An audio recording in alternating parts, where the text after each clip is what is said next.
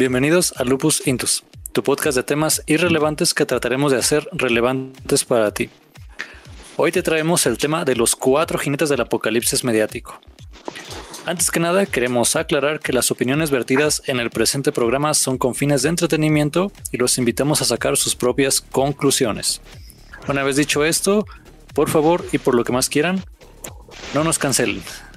Hoy me acompaña mi compañero y colega Alberto Polina. ¿Qué onda? ¿Cómo están? Aquí en un episodio más de Lupus Intus, este, con un tema súper controversial. Y feliz de hacer este podcast por cuarta ocasión. Ya sé, ya sé. Y nuestros invitados de hoy, David Sorio. ¿Qué onda? Buenas noches a todos. También emocionado aquí de, de estar con estos cabrones. Y Alfredo Jiménez. ¿Qué tal? Mucho gusto. Un saludo a todos los audio escuchas. Y bueno, yo puedo escuchas. Pero también hay una aclaración, Richie. Ya el oso ya lo tenemos, ya no es invitado, ya lo tenemos de planta. sí, pobre. Sí. es que ya hoy oficializamos su estatus como miembro del podcast.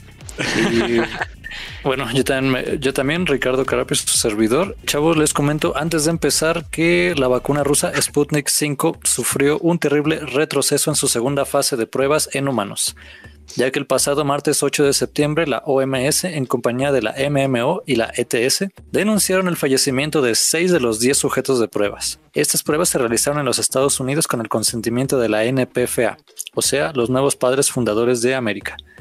Y los sujetos de pruebas fue un grupo mixto entre latinos, afrodescendientes, asiáticos y caucásicos. Al parecer la vacuna dio buenos resultados en los candidatos blancos o caucásicos y un riesgo potencial para los demás, por lo que se decidió dar marcha atrás con esta vacuna y llevándola a la etapa de fórmula. Actualmente Rusia ofrece pagar 50 mil dólares a quienes se presten como sujeto de pruebas de la nueva fórmula de la Sputnik 5, así como un año de residencia en el país para continuar con los experimentos, los cuales tendrán lugar en el Moscú Matryoshka Lab, a cargo del científico epidemiólogo en jefe Alexander Ivanovsky. México se muestra entusiasta en colaborar con la vacuna rusa y se encuentra reclutando jóvenes de entre 18 y 27 años, a quienes aparte de la recompensa de los 50 mil dólares les dará una beca vitalicia con el CONACYT, como científico voluntario y un apoyo económico durante un año a la familia, en lo que se concluyen las pruebas. Y si te interesa participar, busca las bases en la página de internet de la Secretaría de Relaciones Internacionales en Combate contra el COVID, SRICCC. Volvemos contigo, Polina. Fíjate que, eh, bueno, cuando estamos revisando la nota, a mí la verdad me parece una nota pues bastante lamentable, ¿no? Porque ya cuánto tiempo llevamos esperando una solución eh, con relación al combate del coronavirus y esto pues bueno va a retrasar el tiempo de salida de la vacuna y pues ya, o sea, la gente ya lo que busca es como retomar la normalidad eh, de sus actividades, o sea, poder este trabajar normalmente y pues bueno, esto más que una buena noticia, pues supone como un retroceso en el proceso y nos, nos cuesta trabajo como digerirlo, por decirlo de alguna forma. Yo creo que es una de las noticias un poquito más complicadas que nos ha tocado checar. Oye, oye, Paul, Paul, Paul. Güey, perdón que te interrumpa. Güey, ¿te estás dando cuenta que Hitler tenía razón, cabrón? ¿Por qué? Güey, pinche vacuna no más funcionó con esos cabrones. Bueno, es que si, si lo vemos de esa forma, sí podríamos decir que la raza caucásica o la gente caucásica tiene como una genética muy distinta a, bueno, los latinos, afrodescendientes, asiáticos y demás. O sea, es más, hasta pareciera, si lo pones de esa forma, David, pareciera como que es una cuestión de que, de favoritismo o un plan reduccionista de la población, no sé. O sea, a mí sí, la neta, sí me, sí me, me, me dolió cuando estábamos este, leyendo la nota. No lo íbamos a meter en este podcast, pero a mí sí me dolió cuando, cuando leímos la nota y dijimos lo tenemos que, que decir, aunque no sea el fin del podcast como tal. O sea, no somos un podcast informativo, somos un podcast de entretenimiento, pero pues es como un servicio a la comunidad, ¿no? El, el leer esta nota. Pues decepcionante el tema, ¿no? o sea, pero suena hasta un poco como que raro. O sea, no, no, parece, no pareciera este, información verídica. Pues, ¿crees, Oso, que en efecto esta noticia no es nada más peligrosa por la cuestión de que mm, no hay este, vacuna para el COVID o que la vacuna para el COVID pudiera pensarse que es racista o que ofrecen esa cantidad de dinero, sino que es total y completamente falsa, porque ese es nuestro tema de hoy. Sí. No lo puedo creer, nos acaban de engañar con una fake news. Hemos sido timados. Hemos sido utilizados. Esta maravilla de fake news eh, fue aquí este obra de, de Paul y este agarra todo, ¿no? Agarra información falsa bien redactada, este temas controversiales, eh, aspectos políticos que hieren el, el ideario social o las, las ideas que hay ahorita. Y pues justamente vamos a tratar esos cuatro puntos, ¿no? Los temas de este podcast, que es cultura de la cancelación, corrección política, las fake news y la distorsión del lenguaje. Así que vámonos con la cultura de la, cultura de la cancelación. Entonces, por esta fake news y por la cuestión de, bueno, de varios detalles que dijimos ahí, mucha gente ya estaba pensando, su madre estaba sacando el Twitter así para voy a quemar a estos vatos como brujas en Salem, ¿no? Clipbait de la semana, podcast advierte que se retrasa la vacuna rusa y solamente funciona con caucásicos. advierte el surgimiento. Vacuna del COVID es racista. Vacuna del COVID es racista y advierte el surgimiento de los nuevos padres, padres fundadores de América, güey. Eso es de una película, ¿no? La purga. ah, sí, es cierto. Sí, justamente para los que estaban ya sacando su Twitter para mandarnos linchar, eh, la cultura de la cancelación no es un fenómeno nuevo, lleva varios años practicándose y el objetivo principal es denunciar y dejar de consumir el contenido o productos de personas o corporaciones que atentan contra las ideologías de las masas formando comitivas de usuarios que se coordinan para realizar protestas mediáticas y generar acciones de no consumo a estas personas. Por ejemplo, no sé si ustedes escucharon el caso de John Lennon de los Beatles. Bueno, les, les comento tantito. Eh, por ejemplo, eso es uno de los casos que desde que existe como los medios, así como son ahorita, la televisión, radio, etcétera, fue el primer caso sonado de una celebridad que fue como cancelada. El caso es que él, durante una entrevista en 1966, John Lennon afirmó que el cristianismo debe desaparecer. Iglesias más ortodoxas no logran atrapar la atención de la juventud y sus prácticas son retrógradas. No sé qué desaparezca primero, si la religión o el rock and roll, pero en este punto somos más grandes que Jesús. Esa es una cita textual de John Lennon en esa entrevista. Sí, perdón, me falta aclarar. Eh, la cuestión es que él estaba haciendo referencia a la revolución dogmática que tenía en Inglaterra en esos años, eh, acerca de que la iglesia debía cambiar la forma en la que se acercaba a la juventud y reformar su estilo. Sin embargo, un periódico americano publicó una nota con el encabezado Somos más grandes que Jesús. ¿Cómo ven? ¿Qué creen que generó esto? Está muy, muy interesante la nota porque fue totalmente sacado de contexto el tema de, de somos más grandes que Jesús solamente pusieron un encabezado y la gente en vez de entender el contexto que era como un movimiento social que se estaba dando en Inglaterra de la iglesia ortodoxa, que muchos, eh, hay que mencionarlo, en ese tiempo muchos este, clérigos de la iglesia este, católica ortodoxa de, de Inglaterra estaban apoyando este movimiento en el cual buscaban reformar sus bases para, para llamar más o tener mayor poder de convocatoria con la juventud.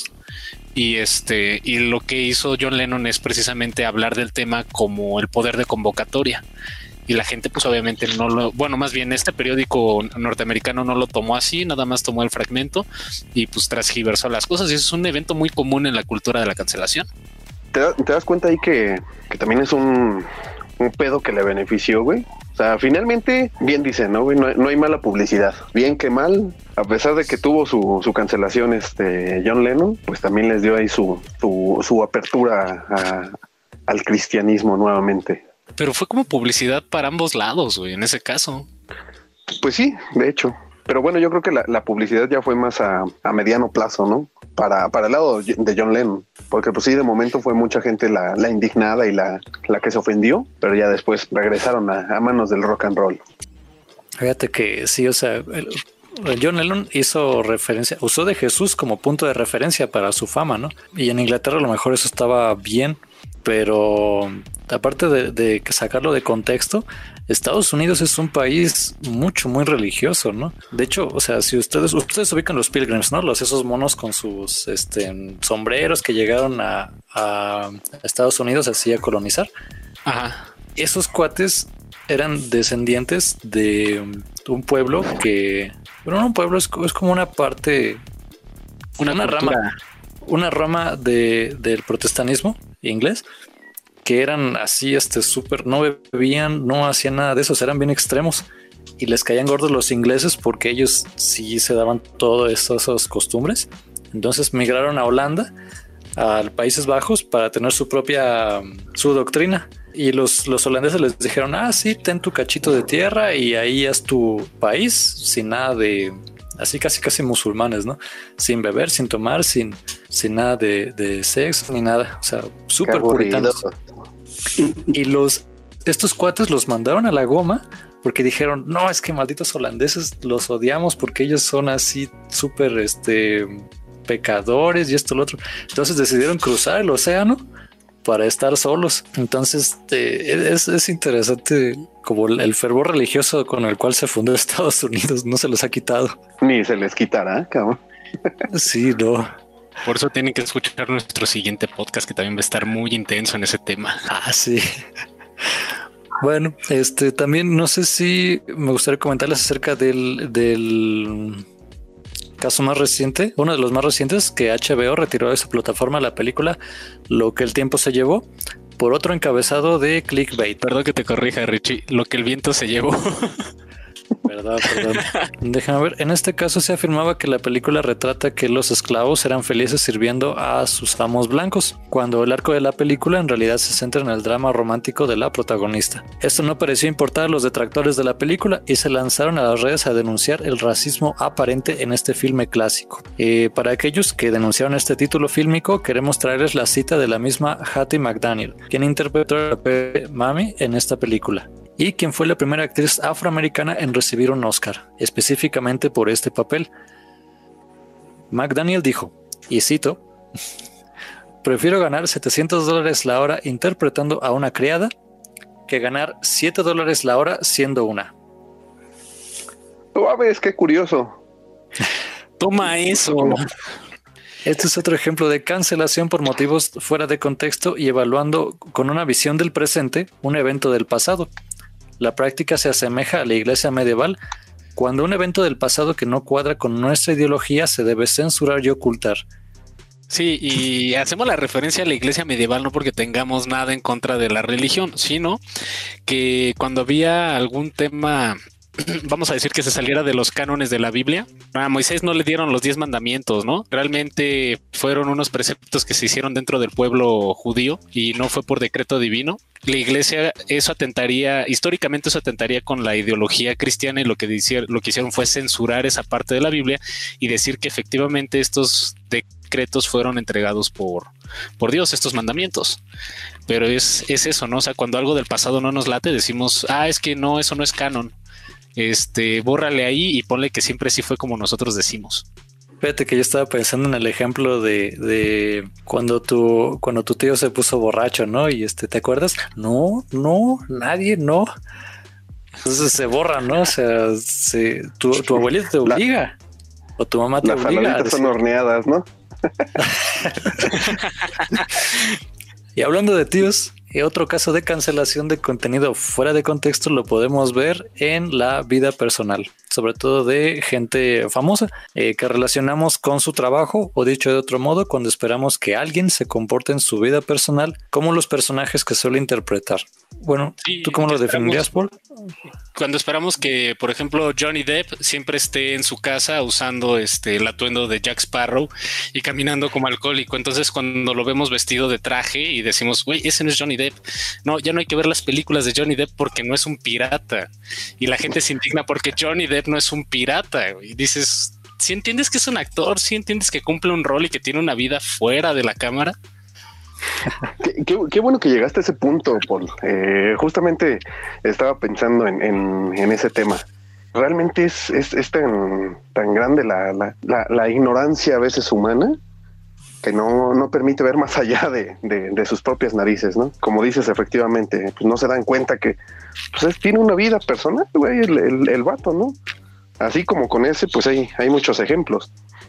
Uno que también este, yo estaba viendo que, que fue el tema del, del vato este, un güey de, de reggaetón, J Balvin, que para defender el caso de, de Chris Brown, también este tuvo, estuvo afectado eh, en cuestión de la cancelación.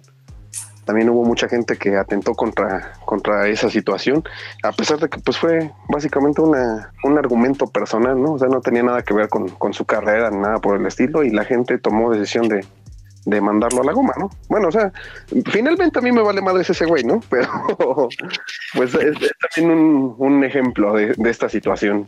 Mira, aquí e, es un buen ejemplo. O sea, todos conocemos el caso de, de J Balvin, pero este creo que el hecho de que digas que la gente es ignorante y después saques un ejemplo del reggaetón, ¿a ti en qué posición te pones, Soria? Rayos, cabrón, tienes razón, güey. Deberían quemarme en leña verde.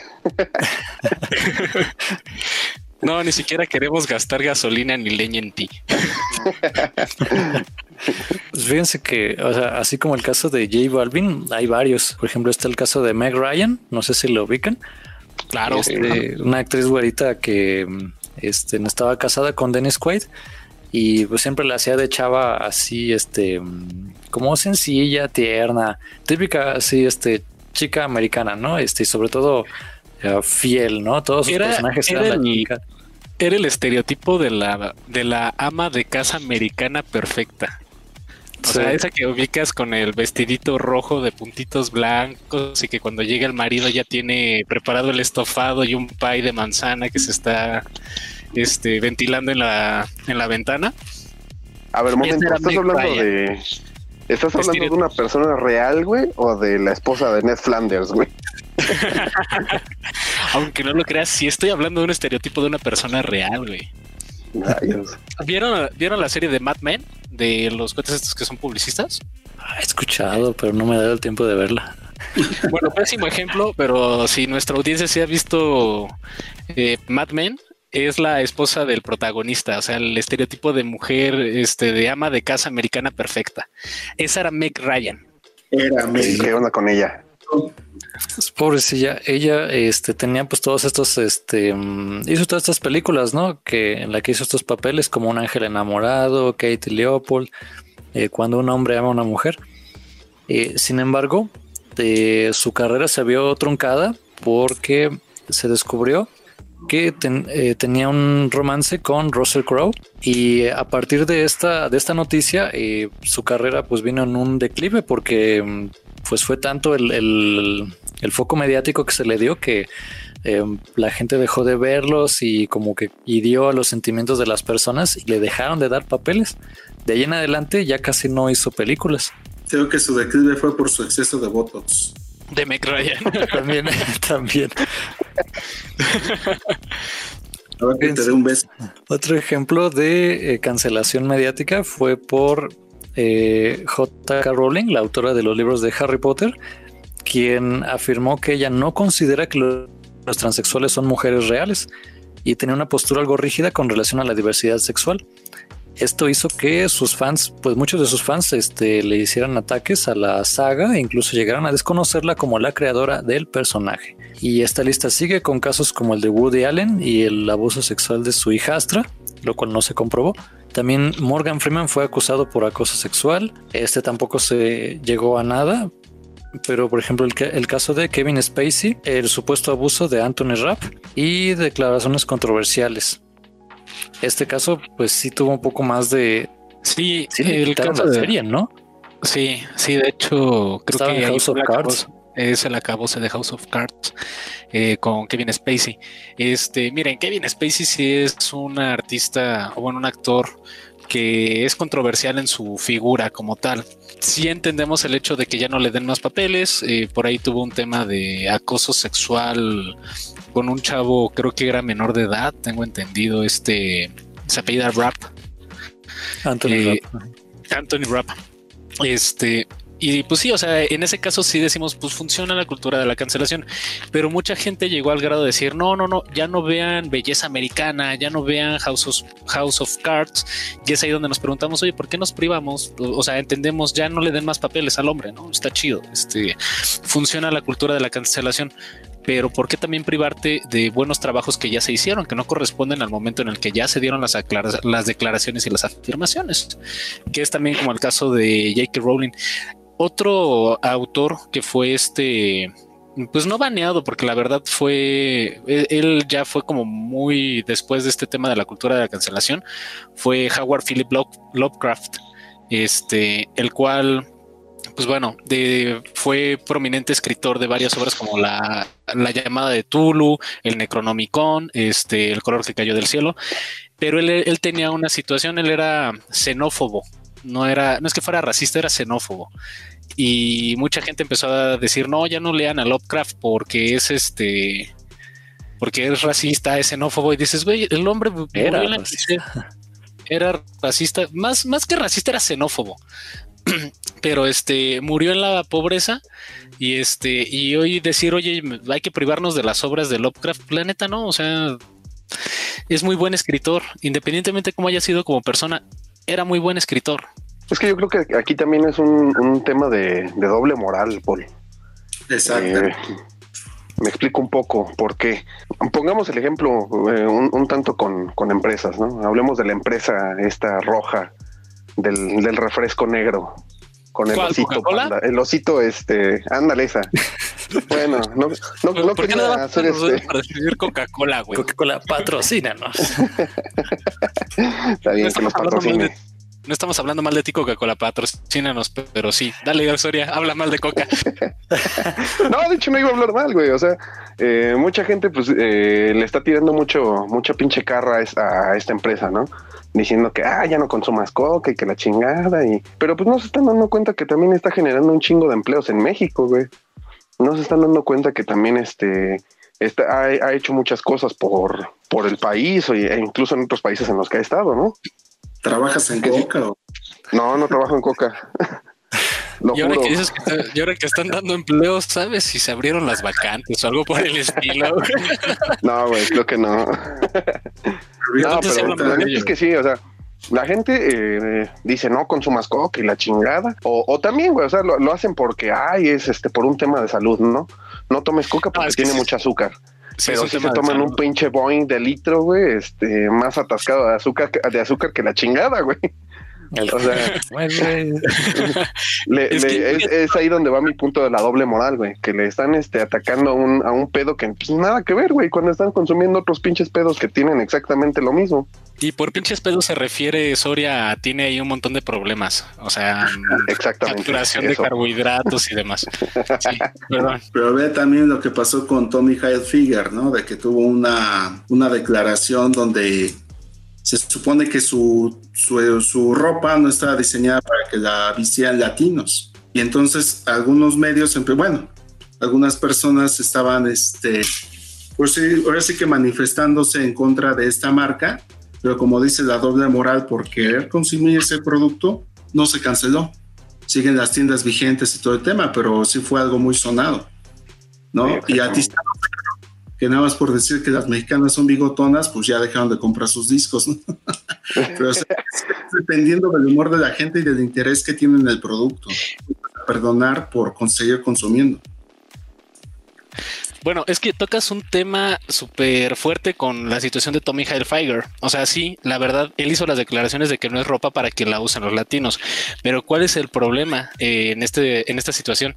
Sino que como es un mercado más aspiracional, y fuera de ser contraproducente contra Tommy Hilfiger, dijeron es que solamente es ropa para blancos o para la aristocracia americana.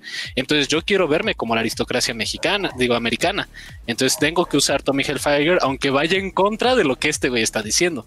El tema de Tiziano Ferro, en cambio, yo creo que es un manejo de la cancelación, de la cultura de la cancelación bien aplicado porque realmente eh, sabemos que México es uno de los países que más este, mueve a eventos, sea el mundial, sea este, las Olimpiadas, eh, conciertos incluso a nivel nacional. Hay mucha afición mexicana a diferentes tipos de, deportes y eventos culturales. El hecho de que Tiziano Ferro este, se negara a participar o a venir a dar un concierto, pues rompió uno de los nichos de mercado más grande que tenía y él dijo, pues no me va a afectar. ¿Y qué crees, compa? Ahorita dónde estás, quién te escucha, quién eres, güey. O sea, ya te hicieron ferro, gracias, bye. Creo que ¿Quién es ese güey? Tú estabas muy chiquito para saberlo, pero fue un cantante de música pop. No, pero el tema es ese, o sea, de que la gente, si el producto es muy bueno, le interesa seguir consumiendo, le vale la imagen que proyecte, pues digamos, el diseñador en este caso, el productor, ¿no? Es también lo que pasó también creo que con algunos actores como Leonardo DiCaprio también. O sea que también este, decía, no, yo dejarme besar por una mexicana, pues antes me dejo besar por un puerco, creo, por un cerdo, algo así decían. Y pues bueno, ahorita lo que ves es de que no está cancelado, de que incluso creo que pues sigue teniendo muchos seguidores este, mexicanos, ¿no? Entonces, ¿dónde está la cultura de la cancelación? Se aplica a, a como más convenga, digamos, exactamente. Exactamente, la doble moral. Y la lista sigue por ahí, por ahí traemos otros ejemplillos también bastante sonados con relación a este tema. Que sí, o sea. Es ejemplijirijillos relacionados al tema de la cultura de la cancelación. Por ejemplo, el de este For Fast, que ahí lo, ahí lo tienes, ¿no, Rich? Sí. Eh, el youtuber ForceFast, eh, quien en su canal buscaba desarrollar mecanismos para estructura laboral más funcionales y era famoso por dar consejos y defender siempre la postura del trabajador, lo cual pues a todos nos suena bien, ¿no? Eh, sin embargo, esto era solo una fachada, ya que ForceFast molestaba e insultaba a uno de sus empleados, específicamente a Fran Rodrigo, quien al ser despedido comenzó a publicar y documentar la explotación laboral sufrida por el youtuber y que decidió cambiar la imagen que se sostenía de Ford Fast en los medios. Esto atrajo la atención de los usuarios ya que pregonaba hacia lo contrario de lo que denunciaba. La imagen de Ford Fast fue expuesta y con ello su carrera. Los usuarios lo abandonaron, abandonaron su canal, denunciaron su contenido y tal vez en este caso es uno de los pocos en los que la cancelación pues hizo un poco de, justicia a quien sí se lo merecía. Fíjate que antes de pasar al siguiente ejemplo, yo creo que aquí, por ejemplo, es este como que una, una declaración controversial es como un mentos, ¿no? Y en ciertos países es coca y en, otros países no. Entonces, eh, somos más grandes que Jesús en Inglaterra, como si lo echaras en agua. En cambio, decir algo en contra de Jesús en Estados Unidos es como echarle una, un mentos a una coca, ¿no? Y aquí, por ejemplo, en México, ¿no? Tú puedes burlarte de los árabes, ¿no? O puedes burlarte de, este, de los chinos, pero no digas nada en contra de, las personas indígenas o las mujeres, porque entonces sí te, te cae, ¿no? O sea, es, sí nos hiere nos lleve de una forma complicada el tema de hablar de, las mujeres, bueno, o sea, de los indígenas. El tema de las mujeres, así como que, vamos, es sí se puede dar como punto y aparte eh, con relación a la cultura de la cancelación por los recientes movimientos que está habiendo con el 9M y este y las marchas de protesta de los pañuelos verdes. Este, sin embargo, el tema de los indígenas como bien lo comentas, pues nace de una situación, por ejemplo, en Estados Unidos es muy complicado eh, decir, eh, y eso lo vamos a ver ahorita en el tema de la, de la corrección política, ¿no? En Estados Unidos el decir negro es denigrante. ¿Por qué? Porque es una sociedad profundamente este, racista. En México somos una sociedad profundamente clasista. Y entonces el hecho de que le digas a una persona indio o insultarlo como eres un indio es una situación que, este, que hace hervir las más profundas aguas de la opinión pública, ¿no? El caldo de cultivo para el odio generalizado, por decirlo de alguna forma, porque lo que nos hiere es el clasismo, ¿no? O sea, que nos comparen con una persona que a nuestro criterio o nuestra forma de pensar de la cultura mexicana, estoy diciendo, la vemos como una persona inferior, cuando la verdad es que muchas veces no es así. Tienes toda la razón y de hecho eh, sí concuerdo mucho con, con, esa, con esa ideología en la que pues sí deberíamos de erradicar ese, esa terminología peyorativa del, del indio, ¿no? Creo que no deberíamos de utilizarlo como insulto, porque pues finalmente pues todos descendemos de, la, de las mismas raíces, ¿no? y en algún punto, si sacudimos nuestro, nuestro árbol genealógico, va a caer un indito, un indito por ahí, ¿no? Entonces, eh, creo que sí deberíamos de, de manejarnos por otro, por otras ramas en este caso. Fíjense, hablando de, ah, de eh, clasismo y racismo y México, también ah, recientemente está el caso de Chumel Torres, conductor del programa El Pulso de la República y bueno, que tuvo un programa en HBO. Y bueno, este justamente el último fue cancelado tras una serie de burlas contra el hijo del mandatario en turno. A pesar de, de, estas, de estos chistes, y de otros que pues son como que se pueden catalogar de, herir susceptibilidades. La gente se volcó en contra del mandatario, y en este caso la primera dama, por usar su influencia para sacar del aire el programa de Chumel. Sin embargo, nadie advierte el tipo de humor que se maneja en este programa. Chumel ya es controversial por hacer chistes pues en, base a la raza, misóginos y demás temas, ¿no? cosa que los ejecutivos de HBO nunca le señalaron.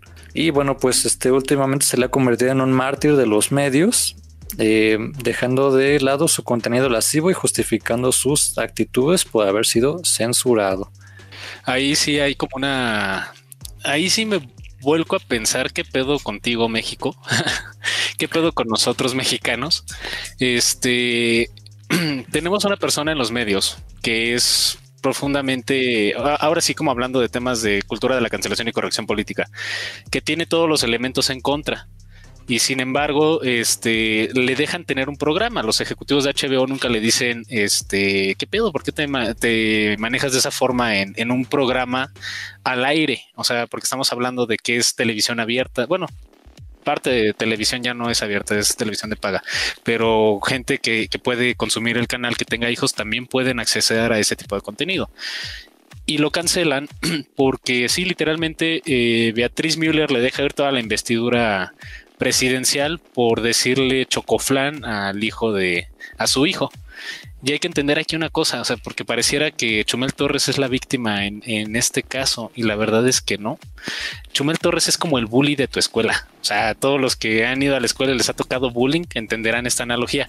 Es el bully eh, mediano que va madreando chavitos por toda la por toda la preparatoria. Y un día le pega a un niño que resulta que es el hermano del bully mayor de la escuela. Entonces, obviamente, va este niño y le dice a su hermano: Es que este cabrón me pegó. Y pues llega el bully mayor y lo sienta de un trancazo. Ni modo, Chumel. Te sentaron de, te mandaron de nalgas de un chingadazo, güey. La neta, eso pasó. Y al momento de que cae, ven, ya me pegó este güey, este güey es el malo. Y empieza a denunciar a la primera dama como que usó todo el poder este, de, de la investidura presidencial para cancelar su programa. Cuando nunca dicen, es que este güey realmente fue el, el que estaba ya haciendo mucha mella y estaba haciendo muchas olas para molestar a la gente. Güey, pero oh, bueno, otro día tenemos que agendar un debate de si, si Chumel se merecía eso. Lo agendamos, pero sí se lo merecía. Yo te lo he dicho. Güey, eso lo siento como un déjà vu, cabrón. ya hemos hablado tanto del tema. Pero a ver, déjalo, déjalo, déjalo, déjalo, Richie. Tenemos un día que agendar un, un debate, un one on one porque, por ejemplo, a mí en lo personal este, me hace reír el vato.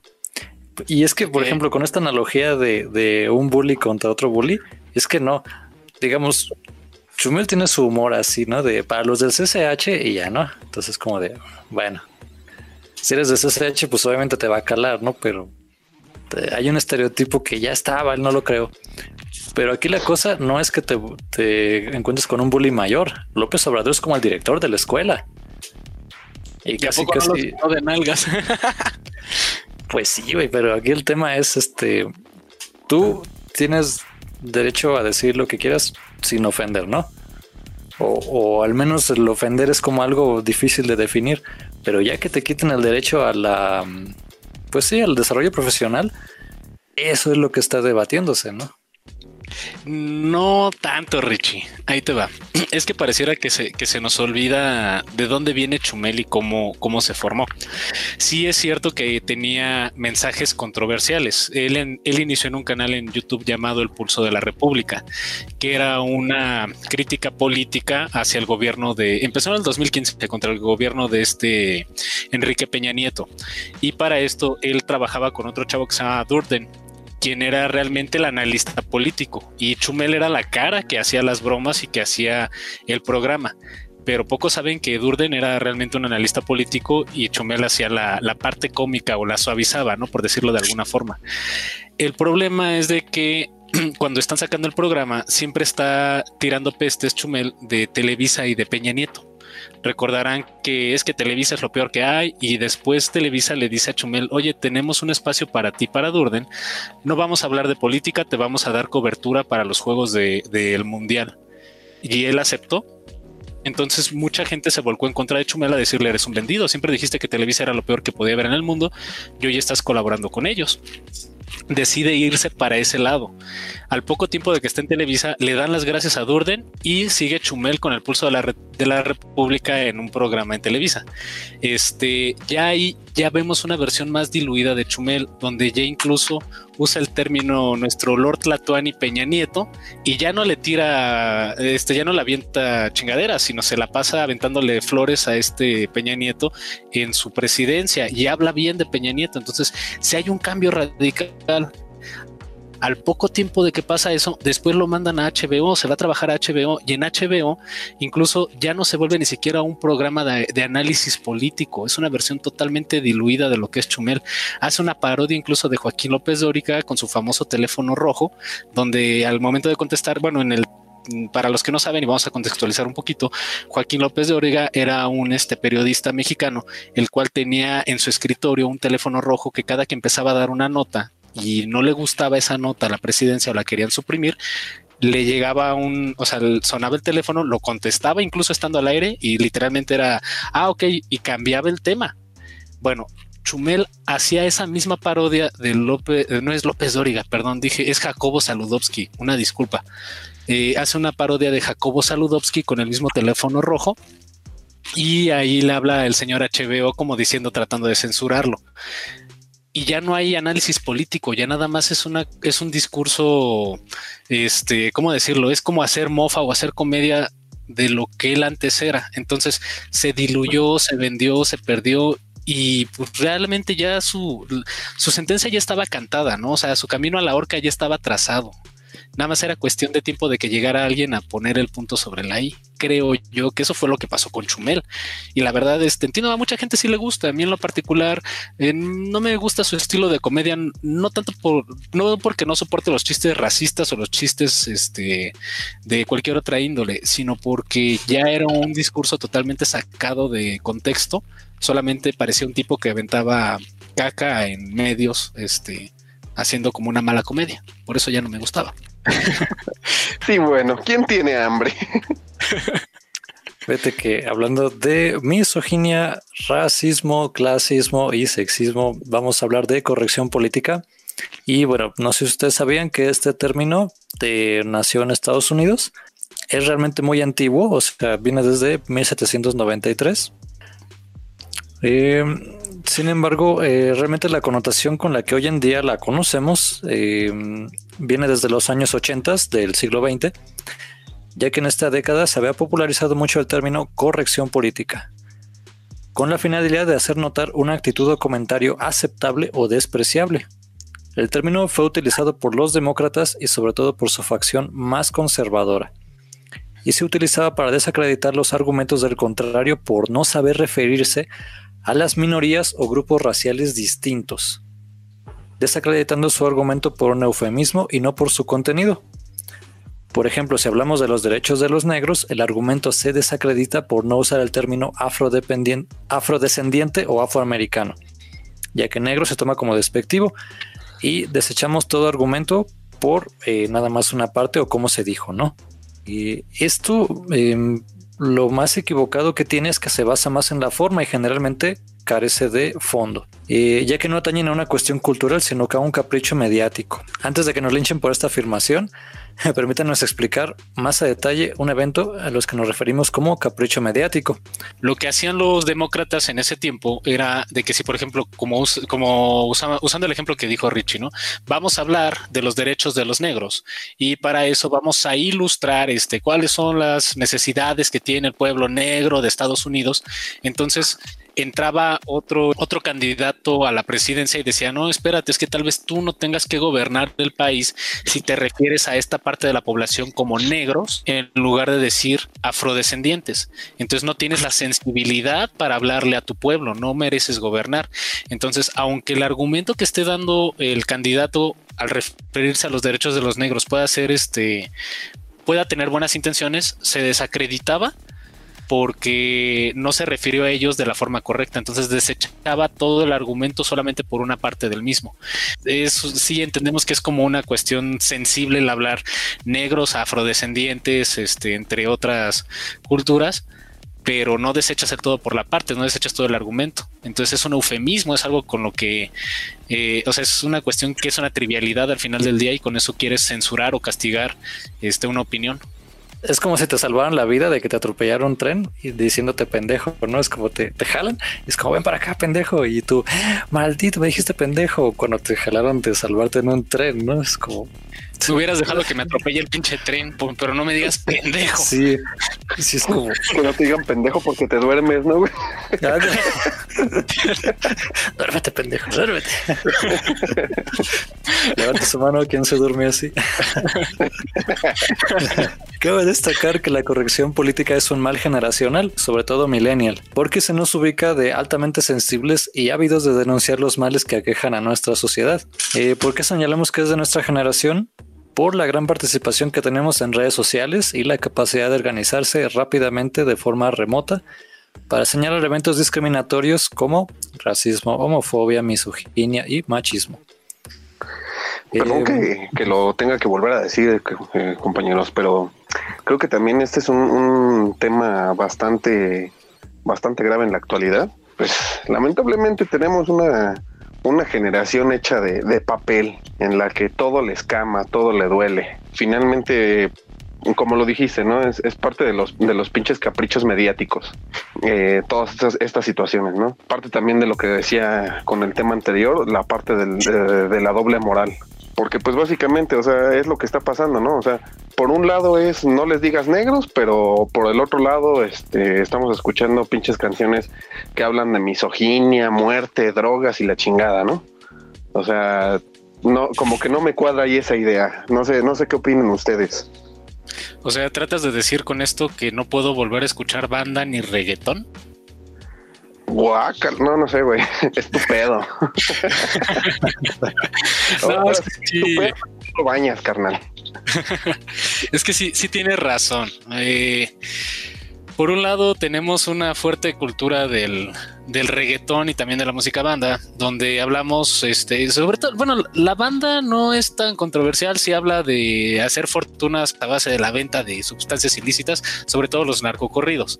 No toda la banda es mala pero el reggaetón sí tiene, sobre todo estas últimas rolas de Bad Bunny, yo las escucho y digo, ¿qué le pasa a la gente? Neta, niñas, ¿qué, qué tienen en la cabeza? ¿Por qué eso les prende? O sea, no. Si tu novio no te mama el culo. Exactamente. o sea, no es mala onda. Y no es que me quiera ver puritano ni nada por el estilo aquí este David, Richard y el oso saben que no soy nada puritano en este tipo de cosas, pero también me parece como, como por un lado señalo lo que está mal y por el otro lado disfruto este tipo de música. ¿En serio la disfrutas, güey? Pinche vergüenza, ¿verdad? Es un ejemplo, es un ejemplo, es un ejemplo. No, ¿sabes qué? Ya me voy. Llégale, güey, no veo que te vayas. ah, qué está bien, güey. De esa doble moral, ¿no? O sea, les gusta un ritmo que es novedoso, que es, entre comillas, fácil de bailar, pero no prestan atención a la letra, ¿no? Les va de madre lo que diga la canción. Entonces me gusta cómo suena y la sigo escuchando.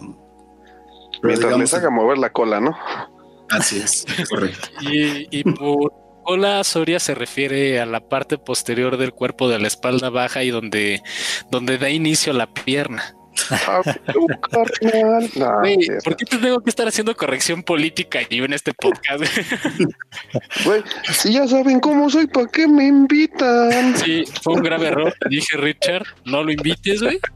Te dije, piénsalo dos veces, no lo invites, güey, pero pues insististe, ya lo tenemos aquí de invitado, güey. Güey, sabes que soy el chilango por excelencia. Justamente lo que hizo Paul fue eh, aclarar para evitar lo que los gringos llaman como clip eh, culture, o sea, la cultura del clip. Podremos tomar lo que dijo Soria y ponerlo en un tweet y pum, cancelarlo. Adiós chamba de Soria y todo eso. Pero eh, esto es otro, esto es otro fenómeno, ¿no? La, la cultura del clip, que tomamos un pedacito de algo y lo, lo sacamos de contexto, como le sucedió a, a John Lennon, ¿no? Hay gente que es famosa por hacer eso. Sí, sin embargo, fíjate que volviendo, o bueno, tocando el punto de la, de la corrección política, a mí me sorprende mucho el tema de la canción de Molotov. Y perdone la palabra, pero eh, la canción se llama puto. Y empezaron a hacer como una cuestión de.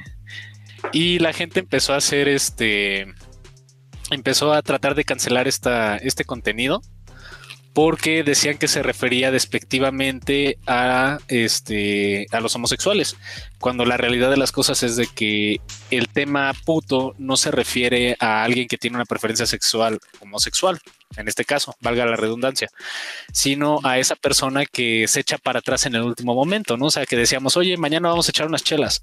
Y este, y tú dices, sí, sí voy. Y a la mera hora, ok, vamos a echar unas chelas. No, ¿sabes qué? Es que ya no me dejó mi mamá o ya este, me surgió un compromiso. ¿Y cómo lo, cómo lo abordamos? Le decimos, ah, qué puto eres, pero es como rajón, como miedoso, como... Es más, hasta la canción misma lo ejemplifica puto el que no brinca, el que no salte, el que no brinca eche desmadre, el que no, el que no hace lo que quiere. O sea, eh, tiene así como toda una serie de palabras que no hace en ningún momento alusión a la preferencia sexual, sino a las conductas que tiene la gente para echarse para atrás en el último momento. Pero, güey, o sea, ¿te, das cuenta que, que, esto lo están sacando a relucir, güey? ¿Cuántos pinches años después, güey? 20 años después, por lo menos, güey. Vuelvo a lo mismo, güey. O sea, viene, viene muy de la mano el, tema de la de la doble moral, güey. O sea, neta, yo creo que, que actualmente eh, vivimos de esa situación, güey, de la pinche doble moral. En donde de igual forma, güey, o sea, estás eh, por un lado defendiendo pinches canciones este, misóginas y por el otro lado una canción, güey, que está haciendo alusión a, a gente pusilánime, güey y, la, quieres cancelar, güey, o le, quieres este, hacer una corrección política en este caso, ¿no, güey, de este tema? Sí. Como la corrección política que hicieron en los estadios también. Con el ah, oh, cierto. Bueno, esa fue una cancelación más bien. Sí. Pues yo opino que para despedir, cuando terminemos este podcast, tenemos que irnos con esa porra. Va, me late, me late. Y bueno, ¿quién tiene hambre? no, tiene razón el oso. O sea, sí es como en unas cosas sí estamos, sí estamos poniendo el dedo en la llaga para cancelar, por ejemplo, lo que vendría siendo en este caso un grito de guerra en los estadios. Y por otro lado, también como lo dice Soria, seguimos levantando iconos musicales que su letra es misógina. O sea, y justamente me, me, me quedé con una pregunta desde el tema de la, de la cultura de la cancelación. ¿Cuáles son los criterios que tenemos como sociedad para decir una cosa sí la cancelamos y otra no? ¿Cuáles son los criterios para decir una cosa sí este, la corregimos políticamente y otra no? O sea, ¿ustedes qué opinan? Eh, ¿Los criterios están bien trazados? ¿Hay una línea bien marcada la cual no podemos rebasar? ¿O es nada más a mi contentillo? A ver, díganme ustedes. A tu conveniencia. Eh, es también como el comentario que hacía Richie, güey, el, eh, tema de la del capricho mediático, güey. Lo que sí me gusta, lo que sí me, mueve, lo que sí este, le, veo ritmo, o, a lo que a mi parecer sí tiene ritmo, pues sí, sí está bien. Pero lo que no, pues este, a la chingada, ¿no? Eh, le hago una, una corrección cultural, una corrección política, perdón puede ser intereses, ¿no? Por ejemplo, en el fútbol, pues cuánto dinero no se mueve, ¿no? Y, y por ejemplo, aquí en México, lo de puto sí, pues en los estadios, si vas a un partido eh, aquí en la liguilla, pues no hay problema, ¿no? Este, pero como empezaron a hacerlo en Rusia con medios internacionales, ahí sí hay un problema. Entonces creo yo que tienen que combinarse, como dice, ciertos factores, ¿no? O sea, intereses, eh, el público, que toque tantito el público correcto para ofenderse. Richie, ah, pero es que ahora todo cobra sentido. Espérame, es que la, regaron porque en Rusia no gritaban, eh, puto, gritaban, eh, Putin. ahora todo cobra sentido. ¿Te das cuenta que la, la vacuna rusa falló por, por, porque nosotros dijimos puto, güey? Güey, la vacuna rusa no fallada, fue una nota falsa, güey. Perdón, alguien, va a escuchar este podcast y va a decir, ah, no mames, entonces sí falló, güey. Que ver la página de Secretaría de Relaciones Internacionales contra el COVID. Contra el combate. No mames, déjame, me pongo como voluntario. 50 mil dólares. es que de la canaca. sí, es una cuestión ahí media. O sea, ya, que establecimos que no hay como una línea, o sea, que no hay como una este, un criterio en el cual nos basemos para decir esto sí lo cancelamos y esto no. Eh, más bien aquí parecería como una falta de tolerancia por la generación millennial. Yo la neta sí digo, pinches millennials, qué pedo. Yo también soy millennial y pues a poco no soy odioso con este tipo de cosas. Pero es saber decir, es, eh, hay cosas que no cancelamos, por ejemplo la música de Bad Bunny, que sí se debería de cancelar a mi criterio, y hay cosas que no se deberían de cancelar y este y sin embargo las cancelamos. La película de lo que el viento se llevó, por Dios, ¿por qué la cancelamos, no? Este el término negro eh, no me lo tomen a mal, no lo digo como falta de respeto al referirse a una persona afrodescendiente, pero pareciera que la condición de piel de una persona es una situación de vulnerabilidad, la cual tenemos que suavizar con un eufemismo, al cual es afrodescendiente. ¿Por qué nos cuesta trabajo decir este negro? Es como también aquí decimos este, no es que los asiáticos todos son chinos, ¿no? Y por ahí va a brincar uno. No, yo no soy chino, soy coreano.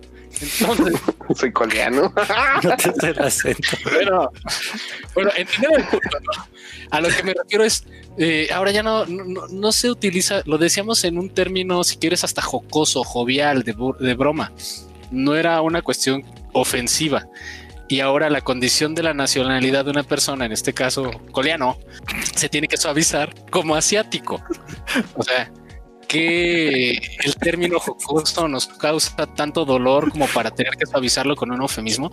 O la neta es que nos hemos vuelto una sociedad tan profundamente intolerante que tenemos que suavizar todo con todos. O sea, no, ya no le digas este, ya, ya no puedes decir este puto, marica, y no me lo tomen a mal, este, pues escuchas, no lo estoy usando como un término despectivo. Tenemos amigos a los cuales este, nos referimos con ellos de esa forma y no tiene nada que ver con su preferencia sexual. Es una forma de heterosexuales y son putos.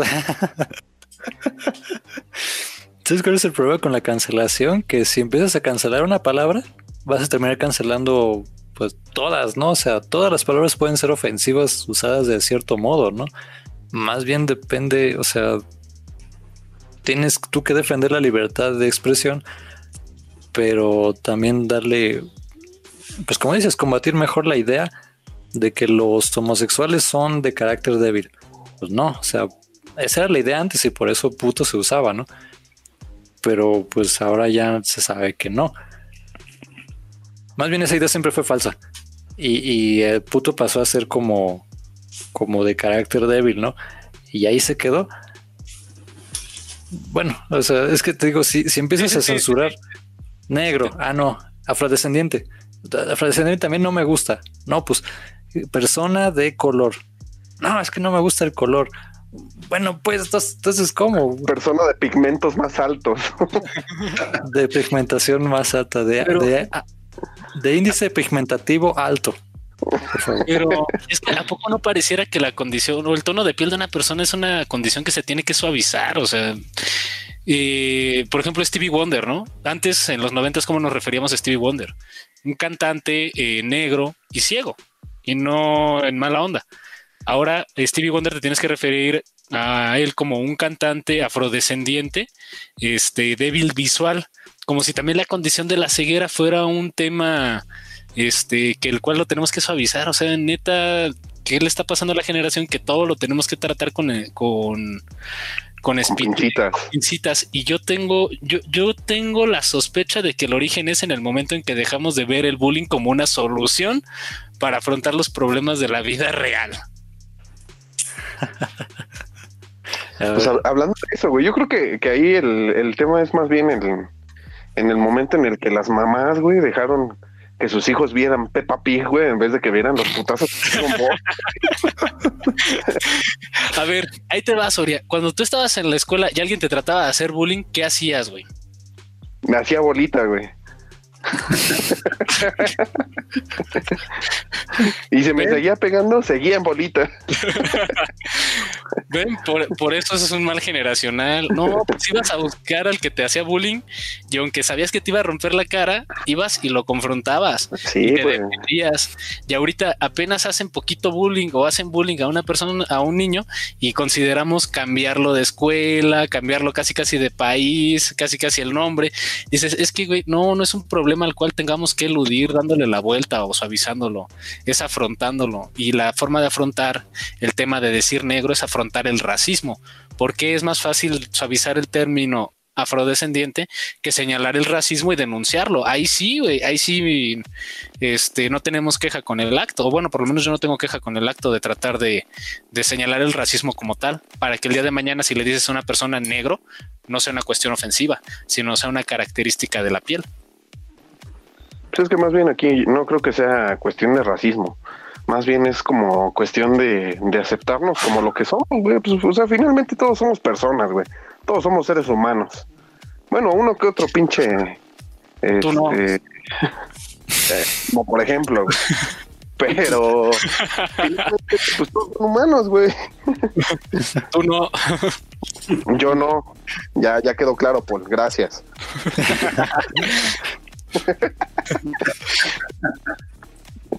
Sí, por ejemplo, yo, yo no sufrí bullying por mi tono de piel porque es transparente, pero este. mira aquí, camuflaje. y, y, sí, como dices, o sea, este. Un, un, criterio bien, bien sencillo para, para que deje de tener efecto cualquier palabra ofensiva. Te dicen algo, ¿te molesta? Pues sí, ¿es cierto? Bueno, si te dicen negro, ¿no? ¿Eres negro? Pues sí, ¿eso es malo? Pues no, si ser negro no tiene nada de malo, ¿no? Si tú crees que es malo y por eso que te digan negro lo tomas como algo malo, el primero que debería decir ser negro es bueno y así es como soy, eres tú, ¿no? O sea, bueno, la persona. En cambio, o sea, si te dicen es que eres puto, ¿no? O eres gay y no lo eres, pues no te ofendes. ¿Lo eres? Sí. ¿Tiene algo de malo?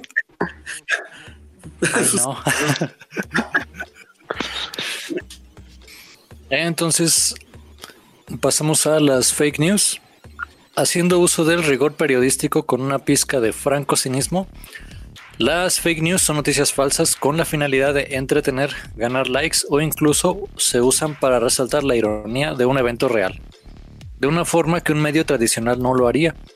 Sin embargo, estas noticias se han convertido en un problema público, porque la mayoría de los usuarios no sabe distinguir las noticias falsas de las que no lo son, ah, llevándolos a tomar acción al respecto de los que encuentran en sus contenidos. Y la pregunta obvia es, ¿quién tiene la culpa de esto? ¿Los medios por no explicar en sus contenidos que se trata de una noticia falsa o los usuarios por no interpretar la nota como algo falso? La discusión da para un rato, pero veamos cuáles son las fake news que la población se ha creído y que los ha llevado a tomar decisiones peligrosas. El número uno.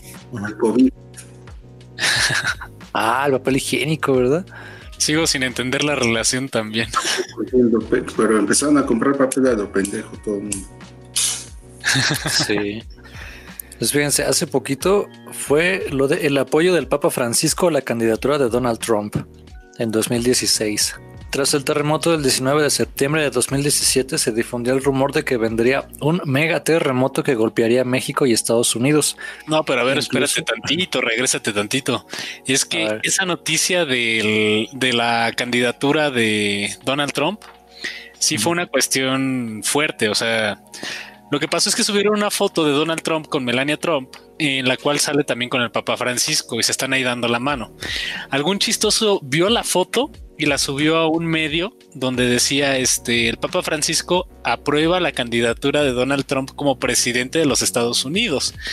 Y obviamente entendamos que el pueblo americano es un pueblo profundamente ortodoxo o religioso, por decirlo de alguna forma, y hubo quienes ya terminaron, o sea, los que estaban indecisos, terminaron de, darle peso a la balanza a favor de Donald Trump solamente por una noticia falsa. Y eso es una cargada, o sea, hicieron una cargada eh, política a raíz de una noticia falsa, lo cual es totalmente sacado de contexto, es bizarro, ¿no?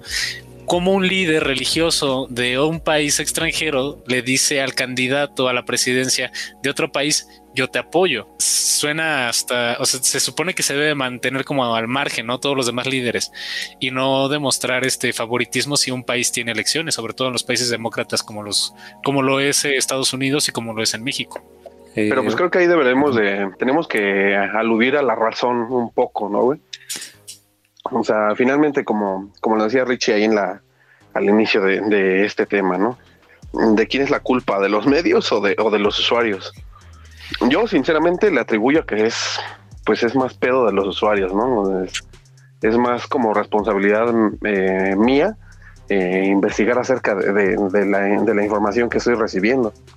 O sea, si, estoy viendo una, un tema que va, va a tener una afectación en, mí y en mi futuro, pues creo que debo de, echarle una, pequeña ojeada, ¿no? O sea, en el caso de esta situación de, Trump, bueno, si, si a lo mejor yo hubiera estado allá, pues creo que sí hubiera ameritado buscar esta información acerca del tema para no, no, no tomar decisiones apresuradas. Sí, totalmente de acuerdo. Y ese fenómeno ya, o sea, no es actual, o sea, ya lo advertían en, los años 40, ya sé lo que me van a decir con relación a este tema, pero ya hubo un este sociólogo americano de nombre Paul Félix Lazarfeld, el cual decía que este, ya, ya sé que se están riendo porque siempre lo saco a colación, o bueno, en este tipo de temas lo saco a colación, pero él decía que los medios eh, bombardean con tanta información a los usuarios que estos ya nada más dan por hecho de que es real la noticia ya ni siquiera analizan si, si no es real o no, o sea, le dan credibilidad y le dan este, le dan peso. Ya este, ya nada más les pasa como sedita, vamos, o sea, no lo advierten, no tienen criterio para definir la veracidad de la misma, ¿no? tantas veces una mentira hasta que esta se une a realidad, ¿no? Sí. ¿Cómo, dices que se llama el tipo? Paul Félix Lazarfeld. ¿Y de qué año? Eh, eso lo advirtió en los años 40, 1940. Güey, si te estoy diciendo que no leen un puto periódico, que no leen este, más información acerca de, temas que les pueden, este, que les pueden afectar y quieres que lean un pedo de 1940. Tienes razón, la culpa la tengo yo, güey. Paul Félix Lázaro. Tiene nombre de como de conde, ¿no? Mi nombre es Paul Félix Lazarfeld. Ándale. Duque de Winham. ah, pero ese meta me tocó esto de chutármelo ahí con clase de Janet. Sí, era muy buena esa clase. Pues fíjense, eh, la otra que tenemos aquí es tras el terremoto del 19 de septiembre de 2017, se difundió el rumor de que vendría un mega terremoto que golpearía México y Estados Unidos, que incluso podría separar Baja California Norte y Sur de la península México de la República Mexicana. Y muchas personas creyeron esta nota, se dedicaron a hacer guardias para prevenir a los demás y despertarlos por si el terremoto ocurría, lo cual devino en un caso de em, apnea de sueño terrible y una epidemia de, eh, ¿cómo se llama? Desvelados en toda esa zona de... Histeria colectiva. Histeria colectiva.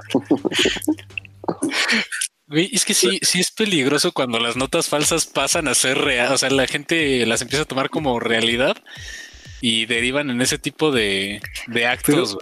ese fue de una película, ¿no? Con la roca, eso del megaterremoto, de la falla de San Andrés, ¿no? San Andrés sí, se llama, de hecho. Sí, hicieron esa película. ¿Cómo se creyeron? ¿O la hicieron a partir de la fake news? No, creo que sí fue antes de la fake news. Sí, Sí, sí fue antes. Pero pues es que ese, sí es un tema que de alguna forma es real, pero pues no se sabe a ciencia cierta cuándo va a pasar, ¿no? O sea, finalmente la falla de San Andrés en algún punto sí va a quebrar, güey, pero ¿cuándo? No sabemos. Es que, güey, sí, todos nos vamos a morir, güey. ¿Cuándo? No sabemos. La cosa que es que pues no se puede, no se puede predecir un terremoto y eso fue lo que muchos estuvieron. Creo que hasta hubo un reporte ahí de la Secretaría, este, no, de, sí, de la Secretaría Sismológica Nacional, eh, diciendo que no, que esos eran falsos, este, que eran falsas las noticias y que no hicieran caso, que los terremotos no se podían, este, predecir. Y la gente todavía decía, no, no mames, a mí me llegó en una noticia de en una nota de WhatsApp, güey. No es o, sea, ahorita que estás tocando ese tema de, WhatsApp, es, eh, últimamente el WhatsApp, eh, o bueno, más bien yo creo que esto también es de tiempos inmemorables, güey. Eh, desde Messenger, yo creo, ¿no?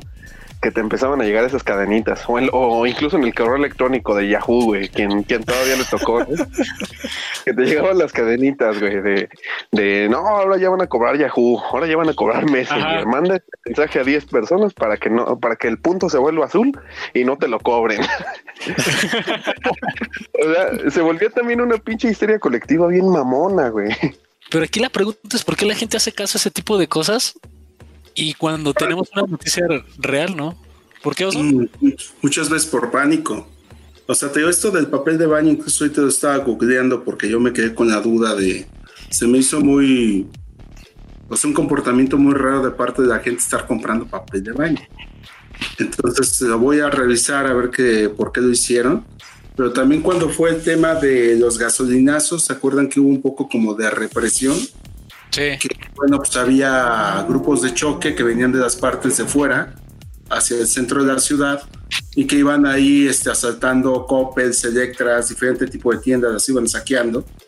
Y pues bueno, este, la gente empezó a correr el rumor de que necesitábamos hacer este, compras de productos porque no íbamos a poder hacer de las casas.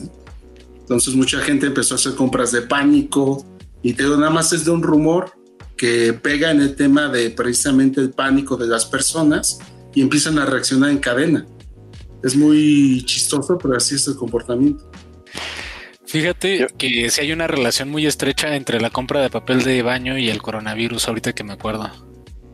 Y estaba viendo un estudio que por cada chino que tose, como 50 cabrones se cagan de miedo, güey. ok, ok. Yo, me imagino, ¿no, güey? El, el, vato que inició el, rumor, güey, de que todos necesitábamos comprar, comprar papel de baño, güey. Eh, fue así un pendejo, ¿no, güey? Que, que dijo, oh, pues voy a comprar papel de baño para venderlo, ¿no? Pues como no voy a tener chamba. Y como lo vio un güey, dijo, no mames, se está llevando todo el papel, hay que llevarnos todos, güey. Y empezó ahí, güey, a hacerse un desmadre. Y, al rato ya fue que empezaron las pinches peleas por el papel de baño, güey. los enfrentamientos en, en, los rings, güey, inaugurados en las, en las plazas comerciales, güey.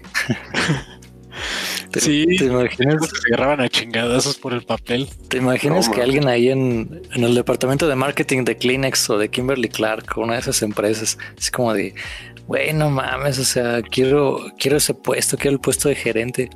¿Qué hago para? Tengo que dar una campaña para vender más papel. Chingue su madre, agarra el celular y papel de baño es bueno para combatir el coronavirus. ¿Y se lo envió a quién? A su tía. a la tía que le A la tía chismosa, ¿no, güey? La tía chismosa y pum, así como servidor. la que te manda los mensajes de piolín de de buenos días, que Dios te bendiga. Sí. E, esa tía que es más rápida, güey, que un pinche router de, de 10 teraflops, güey. Microtic gigabit. sí. Hablando de México, México se queda sin himno nacional 2016. Esa sí yo me la llegué a creer. Es buenísima esa nota que una nota especificaba que los derechos del uso de himno nacional mexicano habían sido comprados por un norteamericano y que cada año se debía pagar el uso de estos derechos para que se nos permitiera usarlo en desfiles y demás. En este punto, el mandatario Enrique Peña Nieto se había negado a pagar los derechos de uso, dejándonos sin himno nacional, incluso que se estaba buscando hacer un concurso para crear uno nuevo. La indignación no se hizo esperar, ya que muchos mexicanos brincaron a las redes sociales para protestar por este evento. Aquí, bueno, paréntesis, el que lo publicó fue el de Forma. Y todos sabemos cuál es el... Bueno, para los que no sepan, el de Forma es este periódico eh, en tono de burla. Bueno, este periódico tuvo que salir a desmentir la nota y aclarar que se trataba de una broma. que dijiste lo del de forma, y así como haces bien la acotación, es un periódico de fake news, pero me imagino ahorita un chavo en su casa así de ¿qué? ¿El de forma es fake? Ay, llegamos a los termómetros digitales matan neuronas 2020, un clásico. Güey, tan clásico que ya está memes y videos hacen con ese pedo, güey. Memes y videos dejaron de tomar la temperatura en la frente, cabrón. Y te la toman en la mano. No mames, güey. por gente como tú, güey, porque se da difusión a esas noticias, Oria. mis neuronas sanas. Güey, no mames, o sea, matan más neuronas con sus pinches 20 mil cartones de chelas que se compran, güey, que con un, pinche escaneo de, termómetro digital, güey. es como, señor, la temperatura. No, no, no, esa madre mata neuronas. Mejor préndame mi porro. güey, neta que hasta hubo, bueno, eh, vi un pinche video yo, güey, donde le donde un vato sale a la calle a, decirle a los compas que pues, si se dejan tomar la temperatura, que les da 100 varos, ¿no? Y ya los compas, no, pero pues es que eh, uno dice, no, es que yo no creo en esa madre del COVID-19. Y otros dicen, no, este, a mí no me la tomes porque esa madre, este, yo ya vi que mata neuronas y la chingada y que, y que te están matando lentamente. Y el compa, no, no, no, pero pues es que nada más te estamos, este, tomando la temperatura, el, compa del video, ¿no? Y ya al final sí les toma la temperatura, pero justo cuando les está tomando la temperatura les dice mamadas así como hasta la vista, baby, o pendejadas así, no, es ahí, ya salió la, ahí ya salió la referencia Terminator en este video. güey, tenía que salir, cabrón. Tenía que salir. es tu marca, güey. no nos podemos ir de Lupo Cinto sin hablar de Terminator a mí me encantó el de Máteme el recuerdo de ese, de ese amor. ese amargo, ese amargo amor. Ese amargo amor. ¿qué le pasa a la gente con este tipo de notas? Y, y, hay unas que son, o sea, prefieren informarse por una cadena de WhatsApp. Es que, bueno, también hay que entender cómo las estructura, ¿no? Es que yo tengo un amigo que tiene un primo que trabaja en el IMSS y él me dijo que el uso de los termómetros han provocado muerte neuronal y en, exposiciones más prolongadas, pérdida de memoria a corto plazo. Y, después tienes a Gatel en una conferencia diciendo no, los termómetros este, no causan este, pérdida, este, muerte neuronal ni pérdida de memoria. No, es que güey, Gatel está mal, güey. Gatel está mal porque eh, yo lo vi, eso me lo dijo el primo de un amigo y él estuvo trabajando en el IMSS. ¿A qué nivel llegamos, neta? ¿A qué nivel llegamos? O sea, es más factible creerle a, una enfermera LIMS, güey, que creerle al güey que está dedicado a este pedo, ¿no? Al subsecretario de salud. Te digo lo que, te digo lo que vi, mijo. Yo te lo digo, te lo digo. Mira, lo vi con mis propios ojitos así. Y cayó muerto. Pues justamente esto de los termómetros digitales fue por una cadena de WhatsApp. Y comentando todo lo que decías de pérdida de memoria. Eh, entonces, como podemos ver, bromas inocentes pueden tener repercusiones graves en la conducta de la sociedad, ya sea porque fueron redactadas de forma convincente o porque la gente no consulta las fuentes de información, al grado de que estas noticias faltas, falsas se han filtrado a medios más serios de información que de igual forma no revisan sus fuentes, generando un desastre mediático y llevando a los periodistas a tener que desmentir esta información. Ahí sí, ahí sí se les cae este el tema de la credibilidad y el rigor periodístico, porque muchas veces este, no consultan las fuentes. Pero imagínate qué tan grave es el problema que hoy en día hacer una noticia falsa llega un, a un noticiero eh, nacional y la difunden como, como es.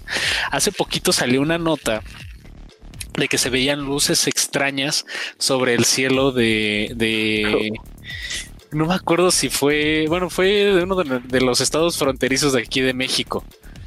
Y que incluso habían llegado camionetas de la NASA. Ahí les va cómo estuvo. Llegaron camionetas de la NASA, llegaron camionetas de la CIA y del FBI este, a, hablar con los lugareños, a preguntarles qué habían visto y que por dónde se habían movido las luces. Y todo el mundo decía, no, es que fueron unos platillos voladores, casi todas las versiones, eran unos platillos voladores que avanzaban en línea recta y este, y después se desaparecían a lo largo y no, tenían unos movimientos totalmente distintos. fue puro mame de lo que fue el FBI y, demás, ¿no? O sea, la neta fue puro mame.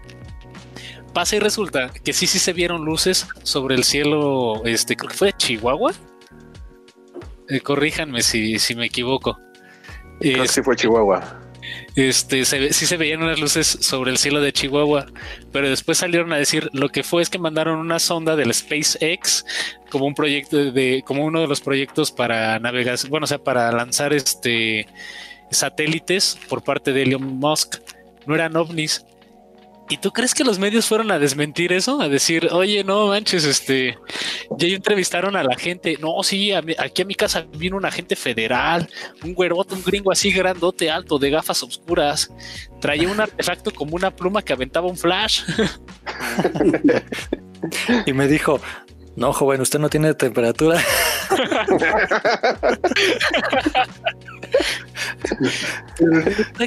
con la gente?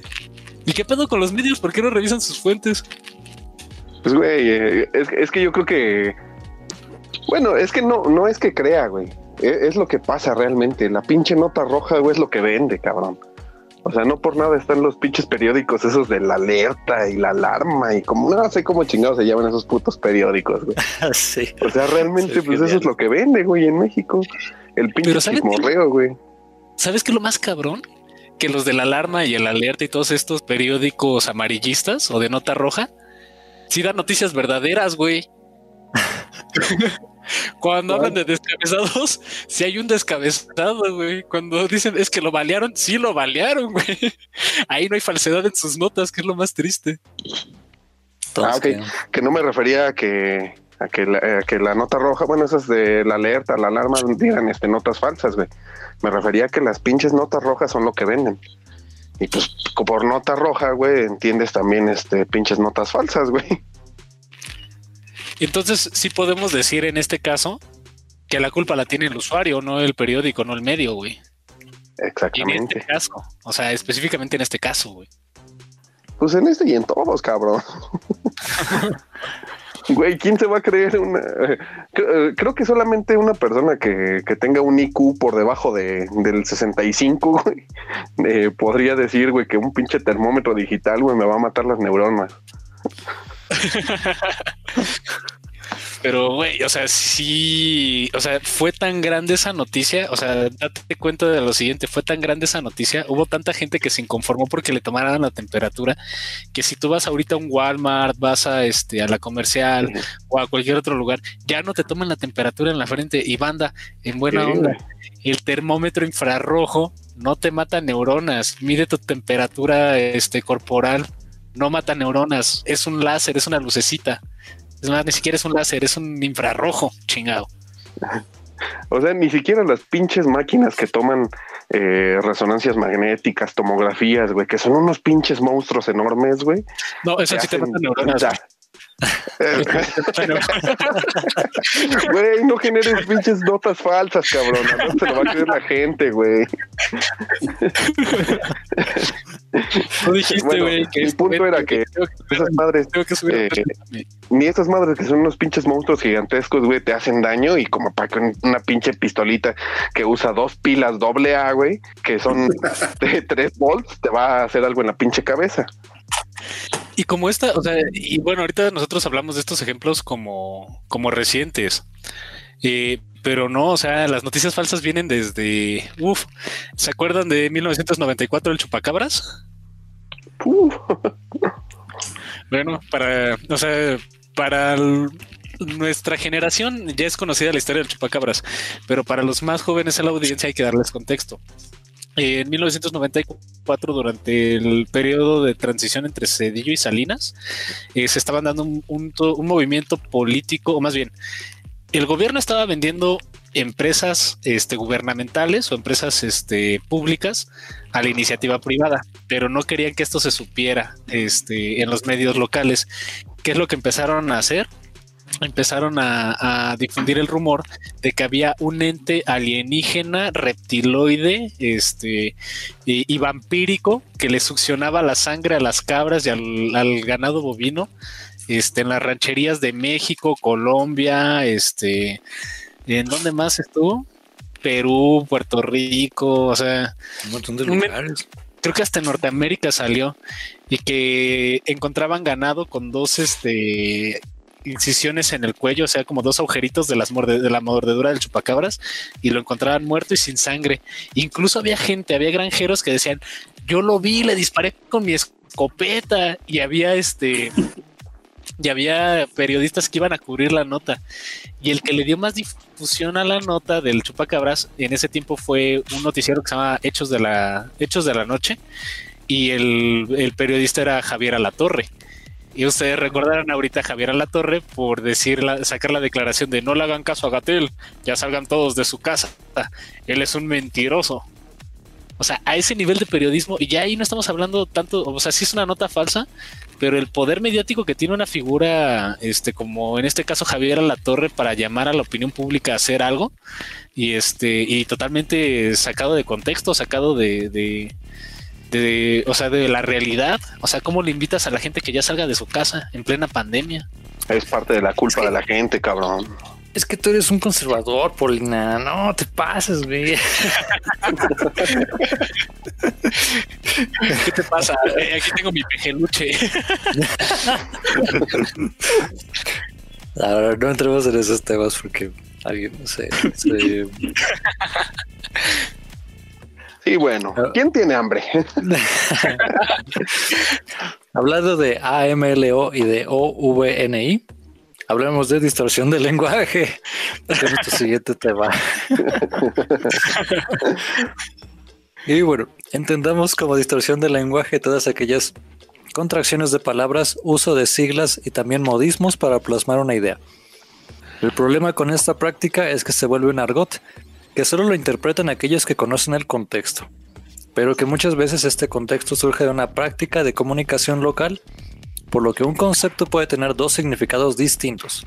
Por ejemplo, todos hemos visto las siglas TQM, que tienen dos significados posibles. Uno es te quiero mucho, y el otro es el tonske, mami. Con eso está sujeto a la interpretación de quien lo lee. Sí, yo creo que el uso de, siglas se vuelve tan. O sea, esto es muy común en la cultura norteamericana. O sea, el hecho de que a todo le hacen una contracción tan fuerte que ya, o sea, incluso se vuelve, pues sí, como lo dice Richie, un argot, el famoso LOL, que significa Lot. Este, pero si tú no sabes qué significa LOL, pues, o sea, no, no entiendes lo que significan las siglas, o el famoso XP o XD que realmente, realmente no tiene un significado real. Simplemente es el icono de una carita sonriendo, una carita atacada de la risa o sacando la lengua. Les conté la otra vez, ¿no? De, de un una conversación, una screenshot que decía, este, mamá, mija, se murió tu tío, tu tío Ben. Y es como, ¿qué? ¿En serio? Sí, L-O-L. Y la chica, mamá, ¿por qué, ¿por qué te estás riendo? Y dice, no, no me estoy riendo. Dice, ¿Por qué pusiste L-O-L? Dice, no, pues este, muchos abrazos, ¿no? Lots of loves. O sea, ah, no, mucho amor. Lots of love. Y así la hija le contesta, no mamá, L-O-L significa laughing out loud, significa me estoy cagando de risa. Y no mames, ya le envié, le enviaste mensaje a todos tus tíos. Yo no lo cuento bien, ¿no? Pero sí es como, no mames. Sí, o sea, sí, se convierte en una cuestión este, cultural complicada, como el famoso ALB, que hay quienes creen que es I love you. no, no es I love you. A la verga, compa. no, pues, no, y como ese hay, muchos, güey. O sea, eh, también por ahí hay uno que, que era el, el, el HD TPM, ¿no? Es correcto, HDTPM. Que en el lenguaje coloquial y vulgar, ¿nos podrías decir qué significa, amigo Polina? Hoy toca cuidarnos todos mucho. no, pues salieron un chingo de, memes con ese, con ese, este, esas siglas, ¿no? Una de ellas que la que más me, me dio me dio risa, ¿no? La de hoy Dios tiene planes para ti o en vez de hijo de tu puta madre. imagínate cómo, cómo sería el contexto, o sea, Hoy Dios tiene planes para ti, hijo de tu puta madre, güey. O sea, puedes usar las mismas siglas en, en una frase completa, güey. Exactamente. Sí. Que también, güey, ahí este la parte de los de los modismos, que, que son este parte de las contracciones también, que se utilizaron en o bueno, más bien que se promovía aquí en México que ya no se utilizaran esas, esas contracciones o modismos em, gringos, ¿no? Como el OK. Que ahora en vez de OK, perdón. Anglicismos, güey. Esos. que ahora en vez de que que ahora en vez de que se utilizara el OK, se utilizara el TG el está bueno, o el TGP, el está bueno, pues. No, pero fíjate que con anglicismo sí hubo una cultura, y eso fue más o menos como a finales de los noventas, principios de los dos miles, donde la cultura chicana sí usaba el, mira ese, guáchate, o sea, súbete a la troca y parqueala bien, güey. No se te va a ir Si no te etiquetean, jálate acá con el crew, güey. O sea, realmente si yo te hablo así y tú no tienes el contexto, ¿qué quiso decir este cabrón? ¿Me está mentando la madre o qué onda? Los famosos pochos, ¿no? Es correcto. Que en sí eso viene de, mucho más atrás, ¿no, güey? según yo, eh, recuerdo que viene desde la época de, de Tintán y los pachucos, güey. No, según yo sí es en los 90 porque viene con la película de Sangre por Sangre. Pero todo eso de, de, lo, de los cholos y se desató, güey, a partir de del modismo que se generó con los pachucos, güey. Y pues iniciativamente con, con este Tintán, güey. Pues sí, sí, tiene razón. Va que va. Eh, otra forma de bueno, ¿quién tiene hambre? Perdón.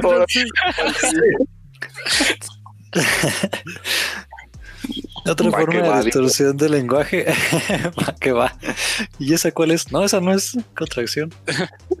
esa sí, esa sí va directo, va que va. Seguimos con la escaleta, güey. No, pero es que esto, sí me, me, llama la atención.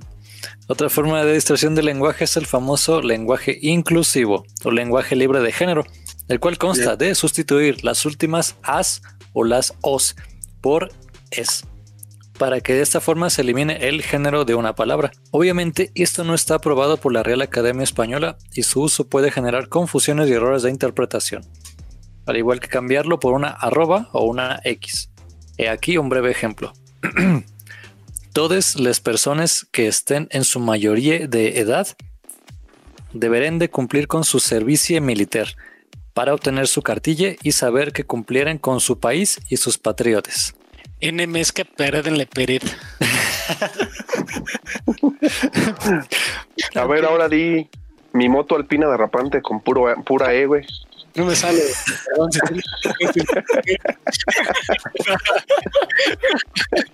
es que exactamente eso llegamos, güey. O sea, se vuelve hasta una cuestión de mofa, cabrón. O sea, tema. Sí, pero, o sea, todos los elementos de distorsión es como decir, oye, imagínate que te digo, si alcanzaste a, leer el último párrafo del libre. Eh, ¿What? El libre. ¿Libre soy o qué pedo, güey? No, libre. Es que lo están usando la terminación sobre, sobre objetivos y dices, güey, es que si hay un chingo de errores de interpretación, cabrón. Pues sí, güey, por algo no lo aprueba la Real Academia de la Lengua, güey. Esperemos que se mantengan en esa postura, güey, porque la neta por favor. sí es una cuestión que, vamos, no por atender las necesidades de un grupo o una minoría, y lo vamos a decir tal cual y con todo respeto, por una minoría, vamos a darle en la torre al lenguaje, al lenguaje español. Por ahí había una referencia, ¿no? Que el libro del Quijote de la Mancha tiene alrededor de 300, no, de 3.378 palabras de la lengua española. Las, eh, las obras más convencionales, este, vamos a hablar de un libro cualquiera, tiene, utiliza alrededor de 1200 a 780 palabras. Las canciones este, más populares de la época o sea, vamos a decir de los noventas, empleaban un total de 27 palabras. Y el reggaetón ahorita te usa cinco palabras, de las cuales dos es mami, y le repiten dos veces, güey, así. Oye, mami, yo la quiero mami. Güey, que, que, también sí está de miedo ese pedo de, la, de, lo, de la Real Academia de la Lengua, güey. O sea, si sucumbieron ante las peticiones de que se incluyera la palabra imprimido o, o, güey, eh, ¿cómo, perdón? Es que nos vio muy güeyes, por eso se incluyeron. Güey, no mames, o sea, si sucumbieron ante esas cosas, güey, sí está de, de temer que vayan a, a, a caer en, en los, las pinches provocaciones del lenguaje inclusivo, ¿no? Haiga sido como haya sido, güey. Güey, no mames, me acaba de dar cáncer en la oreja, güey. ¿Sabes, por ejemplo, algo que de los maestros de español les, les como que les da, ahora sí que cáncer en la oreja? Lo de presidenta o, o así, ¿no? O sea, había ciertas palabras que, que se les, se les hizo lo contrario e igual están mal. Por ejemplo, o sea, presidenta, ¿no? O, o dirigente. O sea, ahí, por ejemplo, no era una cuestión ni, ni, machista ni nada. O sea, la palabra es porque presidente es de que preside. Entonces, la, la señora presidente o así, este, no sé, o la mujer piloto, ¿no? Es la piloto o la ingeniero pero no era por una cuestión machista, sino era porque así es la palabra y decirlo con A suena raro, pero ah, como, ¿cómo insistieron? Como el, como el tema de del metro patriotismo aquí en la Ciudad de México. No sé ah, si supieron ahí el caso de que fueron a colocar una, una pequeña M por la letra P para que dijera matriotismo. Y o sea, no mames, que no entiendes que es por patria y no por paternidad. maldito macho represor. No, es que sí es, es, llegar a los extremos. Y es este lo que decíamos. Eh, entendemos el movimiento, nosotros estamos muy a favor del movimiento de los pañuelos verdes y del 9M.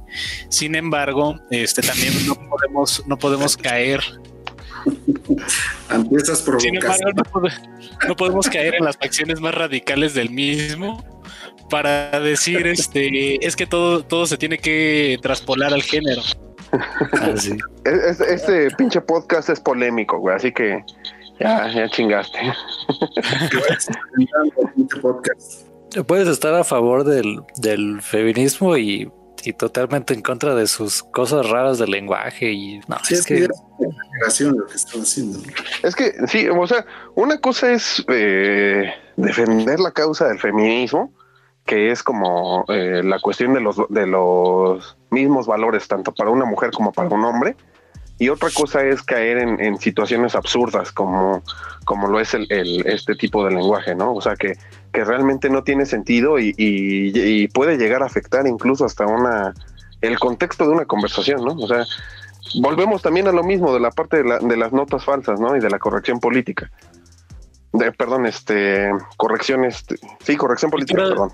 Finalmente se puede generar un, un, una confusión en los usuarios y si los usuarios siguen siendo huevones y siguen sin, sin investigar este, el trasfondo de, de toda la situación, pues obviamente se va a generar todavía un pedo muchísimo más grande. No sé si estén de acuerdo conmigo. Completamente, Soria, completamente. ¿Dónde se le mutea el micrófono a este güey?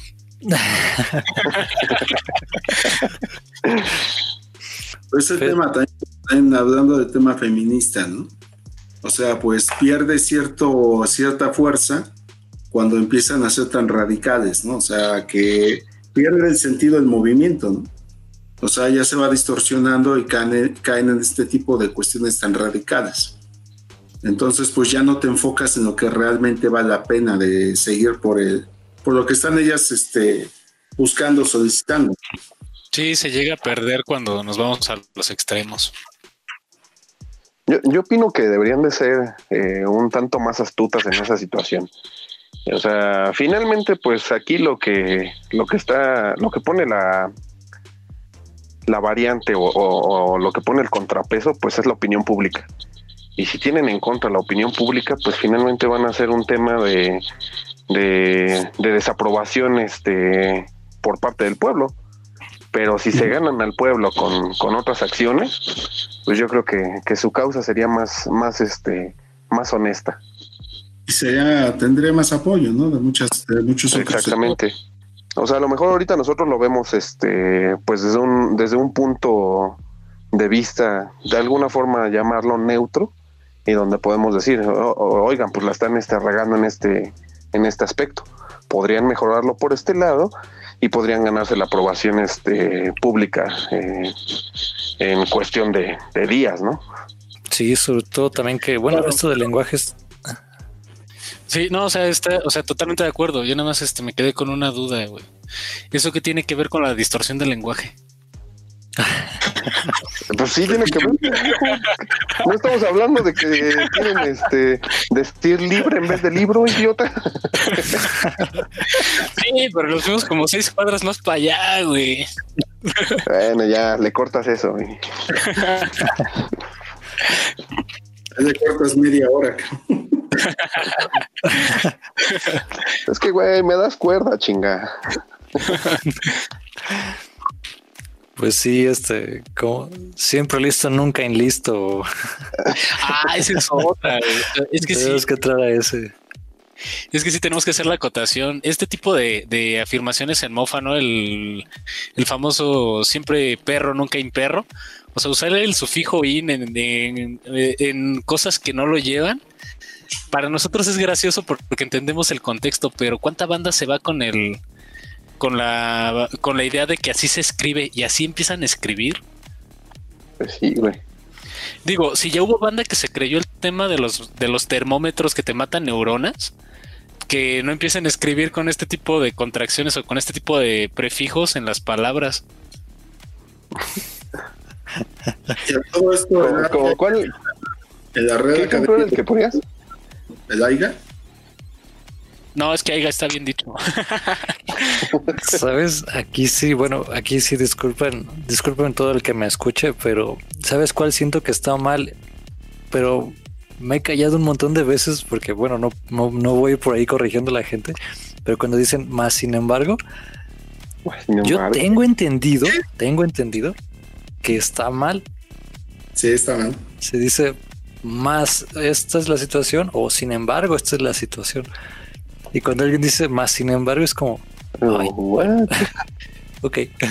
De hecho, tiene, tienes toda la razón, Richard. Más, sin embargo, ya está aceptado en la Real Academia de la Lengua Española. Puta madre. no, y como ese ejemplo, ¿cuántos más? O sea, neta. Bueno, pero tal vez, o sea, no es distorsión de lenguaje. A lo mejor esto es un error gramatical y ya distorsión de lenguaje es como lo de este. Es que sí es una distorsión porque lo, empleamos tan comúnmente, eh, empezamos a hablar de esta forma tan, tan coloquialmente. Es correcto, que se vuelve una regla. O sea, ya es más fácil unirte al enemigo que combatirlo. Como ahorita el ejemplo que dio David, ¿no? De, imprimido. O sea, si ya está aceptado. Suena ridículo. No, el oscuro y oscuro, yendo, yendo. O sea, pues, se va modificando el lenguaje por el tema de la práctica común. Pues yo creo que, deberíamos de, erradicar también esas, esas malas prácticas, ¿no? Porque, o sea, qué, hermoso es cuando te puedes comunicar con, palabras que sí existen, ¿no, cabrón?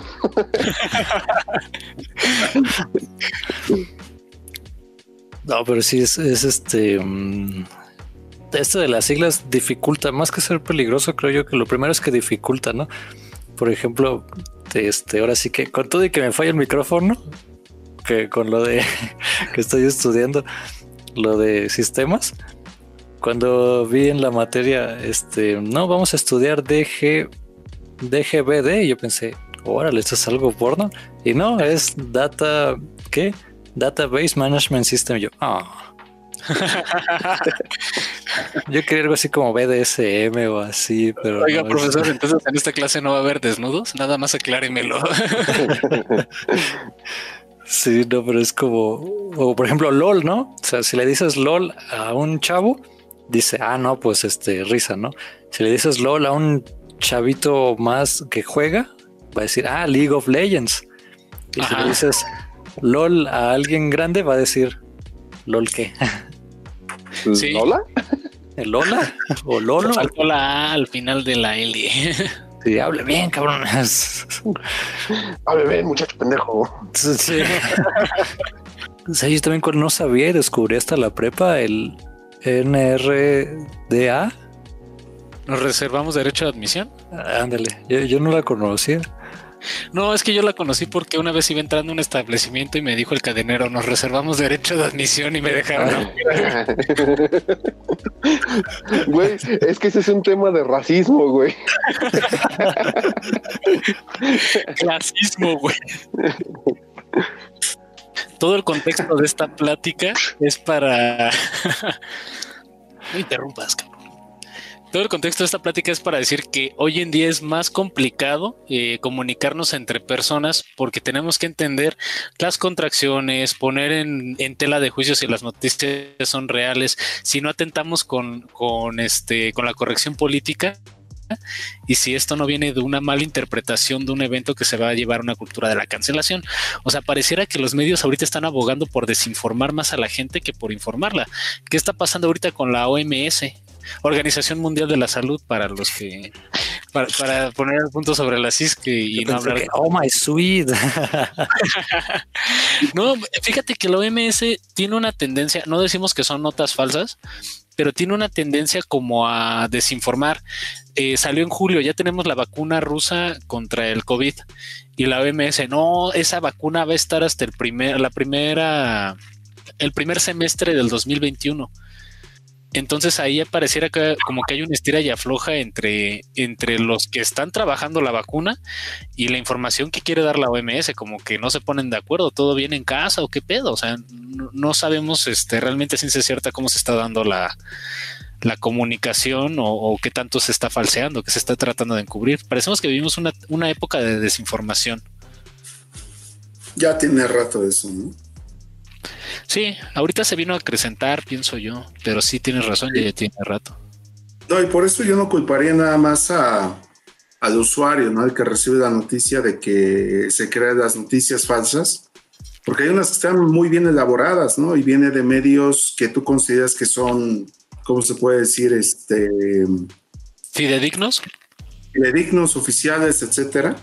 Y te llevas cada sorpresa escuchando noticias que no tienen ningún sentido, ¿no? Pero yo también siento esa tendencia ahorita de la OMS a desinformar y a des desacreditar, más que un, eh, un detonador, parece que es como una piedrita en el zapato. ¿no? Como que dice, oye, así estamos bien con la pandemia, así quedémonos un rato más, digo yo. ¿Qué prisa tienen? No? Entonces no agiliza las cosas y, y pues bueno, hay muchas cosas que nunca vamos a saber si realmente cuál es el fondo o el trasfondo de esas situaciones o por qué no las están diciendo de una u otra manera. ¿no? O sea, todo es un medio de intereses muchas veces. ¿no? Yo sigo insistiendo en que esto fue por el Mundial de Rusia y por, por la porra de puto. Que no era puto, que era Putin. Ah, perdón. No, es que neta, eh, vamos a pensar incluso en la nota más, o sea, obviamente sabemos que es falsa y quiero pensar que todos sabemos que es falsa.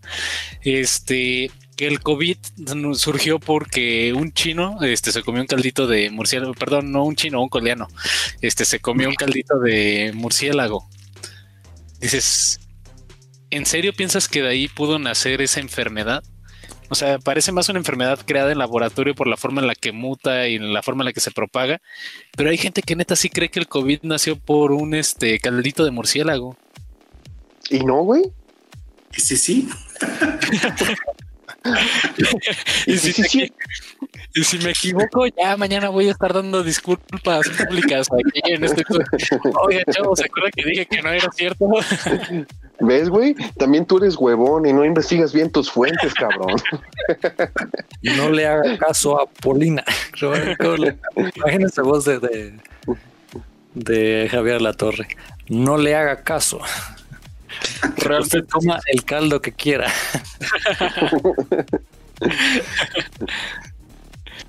Pues vamos a las conclusiones, Richie. Vámonos directo. Eh, ¿quién, ¿Quién primero? El invitado. Bien, pues yo creo que podríamos concluir este, este grandioso podcast. Tu opinión, güey, tampoco lo ensalces. Ok, ok. Bueno, pues quería darle un poco de, alcurnia a este pedo, güey, pero bueno. No, ya que no me dejaste. Pues, ¿qué es esto, la banda? No, no es cierto. no, yo creo que sí podríamos terminar esto con un este con un, tema bastante importante que es eh, el informarnos bien antes de, sacar este conclusiones. Eh, yo creo que como lo dice aquí el amigo Richie al, inicio del, podcast, eh, les invitamos a que ustedes saquen sus propias conclusiones, no nos crean a nosotros, que somos una bola de pendejos, mejor este, infórmense más. No, también por ti, güey. no, de verdad, este, creo que sí sería una, es una buena recomendación.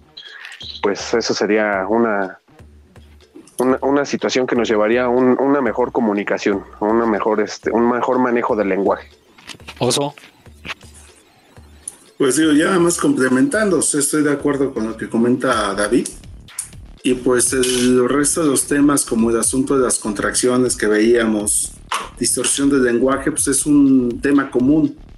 O sea, digamos que es parte del lenguaje que va evolucionando y luego es unas etapas de modas donde hay algunas palabras que se consolidan y ya se integran al lenguaje, ¿no? Que normalmente utilizamos. Y otras que simplemente se desechan. Pero sí, creo que lo más importante es el tema de que estemos bien informados, tratemos de evitar las fake news lo más que podamos, pues simplemente eso y pues que tratemos de respetar y de conocer mejor nuestro lenguaje, que es muy rico y muy vasto. O sea, no se pase de verga, la verga compra. Eh, por mi parte, yo, yo, diría que brincándome un poquito de las fake news, sino yéndome más a la cultura de la cancelación y a la corrección política, pues que si vamos a cancelar algo, si vamos a denunciar algo que nos parece mal, pues sí tener como unos criterios bien, bien basados, bien fundamentados, ¿no? ¿Cuáles son este, las cosas que sí nos hieren como sociedad? ¿Cuáles son las cosas que nada más nos estamos subiendo a una cultura o una moda, como bien dice el oso, para, este, para censurar lo que no nos parece correcto? O sea, pareciera que hoy en día no hay una línea o no hay un margen de lo que es políticamente correcto o de lo que es cancelable y simplemente lo estamos haciendo porque nos sentimos, este, nos queremos hacer notar y nos sentimos ofendidos muy de a gratis, ¿no? Entonces también tener tolerancia, saber, saber escuchar ideas distintas a las nuestras saber este saber trabajar con las ideas de los demás y darles cabida y darles respeto no por eh, podemos no compartir este sus ideas pero sí hay que darles un espacio y, sí hay que escucharlos no eh, no recuerdo quién dijo esta frase pero va algo como ya di el peñanitazo, ¿verdad? No recuerdo quién escribió el libro, ni mucho menos cómo se llama. no, pero a lo que me refiero, la frase dice, este, no estaré de acuerdo con tus ideas, pero daré mi vida con la finalidad de que tú puedas, eh, con, la finalidad de que tengas el derecho para expresar tu, tu pensamiento. Y pues yo digo que nos quedemos con esa parte. A ver, Richie, échale. ¿Lo ven, gente? Espérame, espérame, quiero hacer una acotación antes de... ¿Lo vieron, gente? Lo que pasa por no, informarse. No hagas una votación, güey, a tu propio podcast y hablas de lo que se te dé tu chingada gana, güey. Pues qué envidioso, cabrón. creo, creo que fue Rousseau el que dijo eso de la del derecho a que lo digas. Ajá. Y bueno, o sea, este lo comento porque yo también estoy a favor de tres cosas, ¿no? Este, una, debemos de ser más inteligentes, tanto los medios como nosotros. Digo, siempre considerar que leer medios fidedignos y lo más fidedignos posibles y aún así tomarlo con una pizquita de sal, ¿no? O sea, saber que incluso ellos se pueden equivocar. Y si dicen algo que dentro de esa inteligencia debe estar el, pues el uso correcto del lenguaje, ¿no? O sea, como dijo LOL, ¿qué significa LOL, no? Dentro de esa inteligencia también debe estar el, ay, no, es que los negros son L o L. Ay, dijo negros. tranquilo, negro no es mala palabra, ¿no? O sea, bueno, tener la inteligencia de discernir un verdadero insulto o de una verdadera mala idea de una mala palabra, ¿no? Las palabras no son malas. este, el modo en que las uses es este, el que, pues sí, el que hiere, ¿no? Pues sí, creo que, creo que no, no deberían cancelar porque también olvidamos, ¿no? Olvidamos este, esa, ese, ese pasado que, pues sí, si lo olvidamos, vamos a, vamos a repetirlo. Ese es como también ese punto, ¿no? ¿Y cómo lo olvidamos? Pues quitando la palabra. Tenemos que saber de dónde vienen las palabras, ¿no? Tenemos que saber el contexto. Sí, de dónde surgió y todo, justamente para no repetirlo. Entonces, este, pues yo diría que, que sí, no cancelación, no corrección política, hay que saber y afrontarlo, pero saber por qué no es verdad y pues no ofenderse. Pero bueno, vamos con las recomendaciones. Vamos con recomendaciones. para terminar. sí. A ver, Soria, recomendaciones. Ok. Eh, bueno, ya, ya investigué un poquito más, güey, también eso. Este, por ahí hay un, capítulo de, Black Mirror. Eh, si no mal recuerdo, es en la en la tercera temporada, capítulo 1. no, segunda temporada, capítulo 1. Eh, que habla justamente de la cancelación. Este, de cómo sería si la cancelación fuera, fuera real en personas. Está entretenido el, del capítulo. Ahí se los recomiendo también. Es muy buen capítulo ese, donde puedes banear a una persona y se ve como estática. o sea, literalmente banea a la persona y no lo puedes ni escuchar, ni ella te puede escuchar. A, veces quisiera hacer eso contigo, Paul, pero bueno, pues no se puede. Tejones, porque no hay conejos, mijo. bueno, y por otro lado, pues a lo mejor sonará un, un tanto infantil y medio pendeja la idea, ¿no? Pero hay una película para niños que se llama este Emoji. Eh, igual también por ahí podría hablar del, de la tema del tema del de la ¿cómo se llama? ¿Cómo creemos que se llama esta pendejada, güey? Distorsión del lenguaje. De la distorsión del lenguaje. que habla del tema de la distorsión del lenguaje. Este, pues de cómo hoy en día hasta los niños utilizan ese, esos medios para poder comunicarse. O sea, básicamente estamos volviendo a los principios de, la humanidad donde nos comunicábamos con pictogramas. Sin lugar a dudas, la peor recomendación que hemos tenido en Lupusitos cuanto a contenido. Muchas gracias, viejo. Oso. Cancelar. Yo me autocancelo porque no tengo ahorita nada que recomendarme. Va, Ricky. Ah, pues yo me acuerdo de una que se llama La Cortina de Humo con Dustin Hoffman y Robert De Niro. Y es de un, de un equipo de, cineastas que los contratan para hacer una noticia falsa, para encubrir un escándalo del presidente, del gabacho, obviamente. Entonces este, se ve cómo, cómo juegan con, con, los valores de una sociedad, en este caso norteamericana, con el patriotismo y todo eso. Entonces la, la manipulan, ¿no? Este, bueno, está, está interesante. Yo les quiero recomendar, hay un libro y una película que se llama La Tercera Ola, de cómo la información sin contexto puede llegar a moldear la, la mente de las masas, sobre todo masas juveniles, como es el caso de esta película o de este libro, donde sacado de contexto empiezan a adoctrinar un grupo de estudiantes y este grupo empieza a crecer eh, pensando en que es una cuestión este, social, moral, correcta, y al final de cuentas les dan ahí un revés en la historia bastante interesante.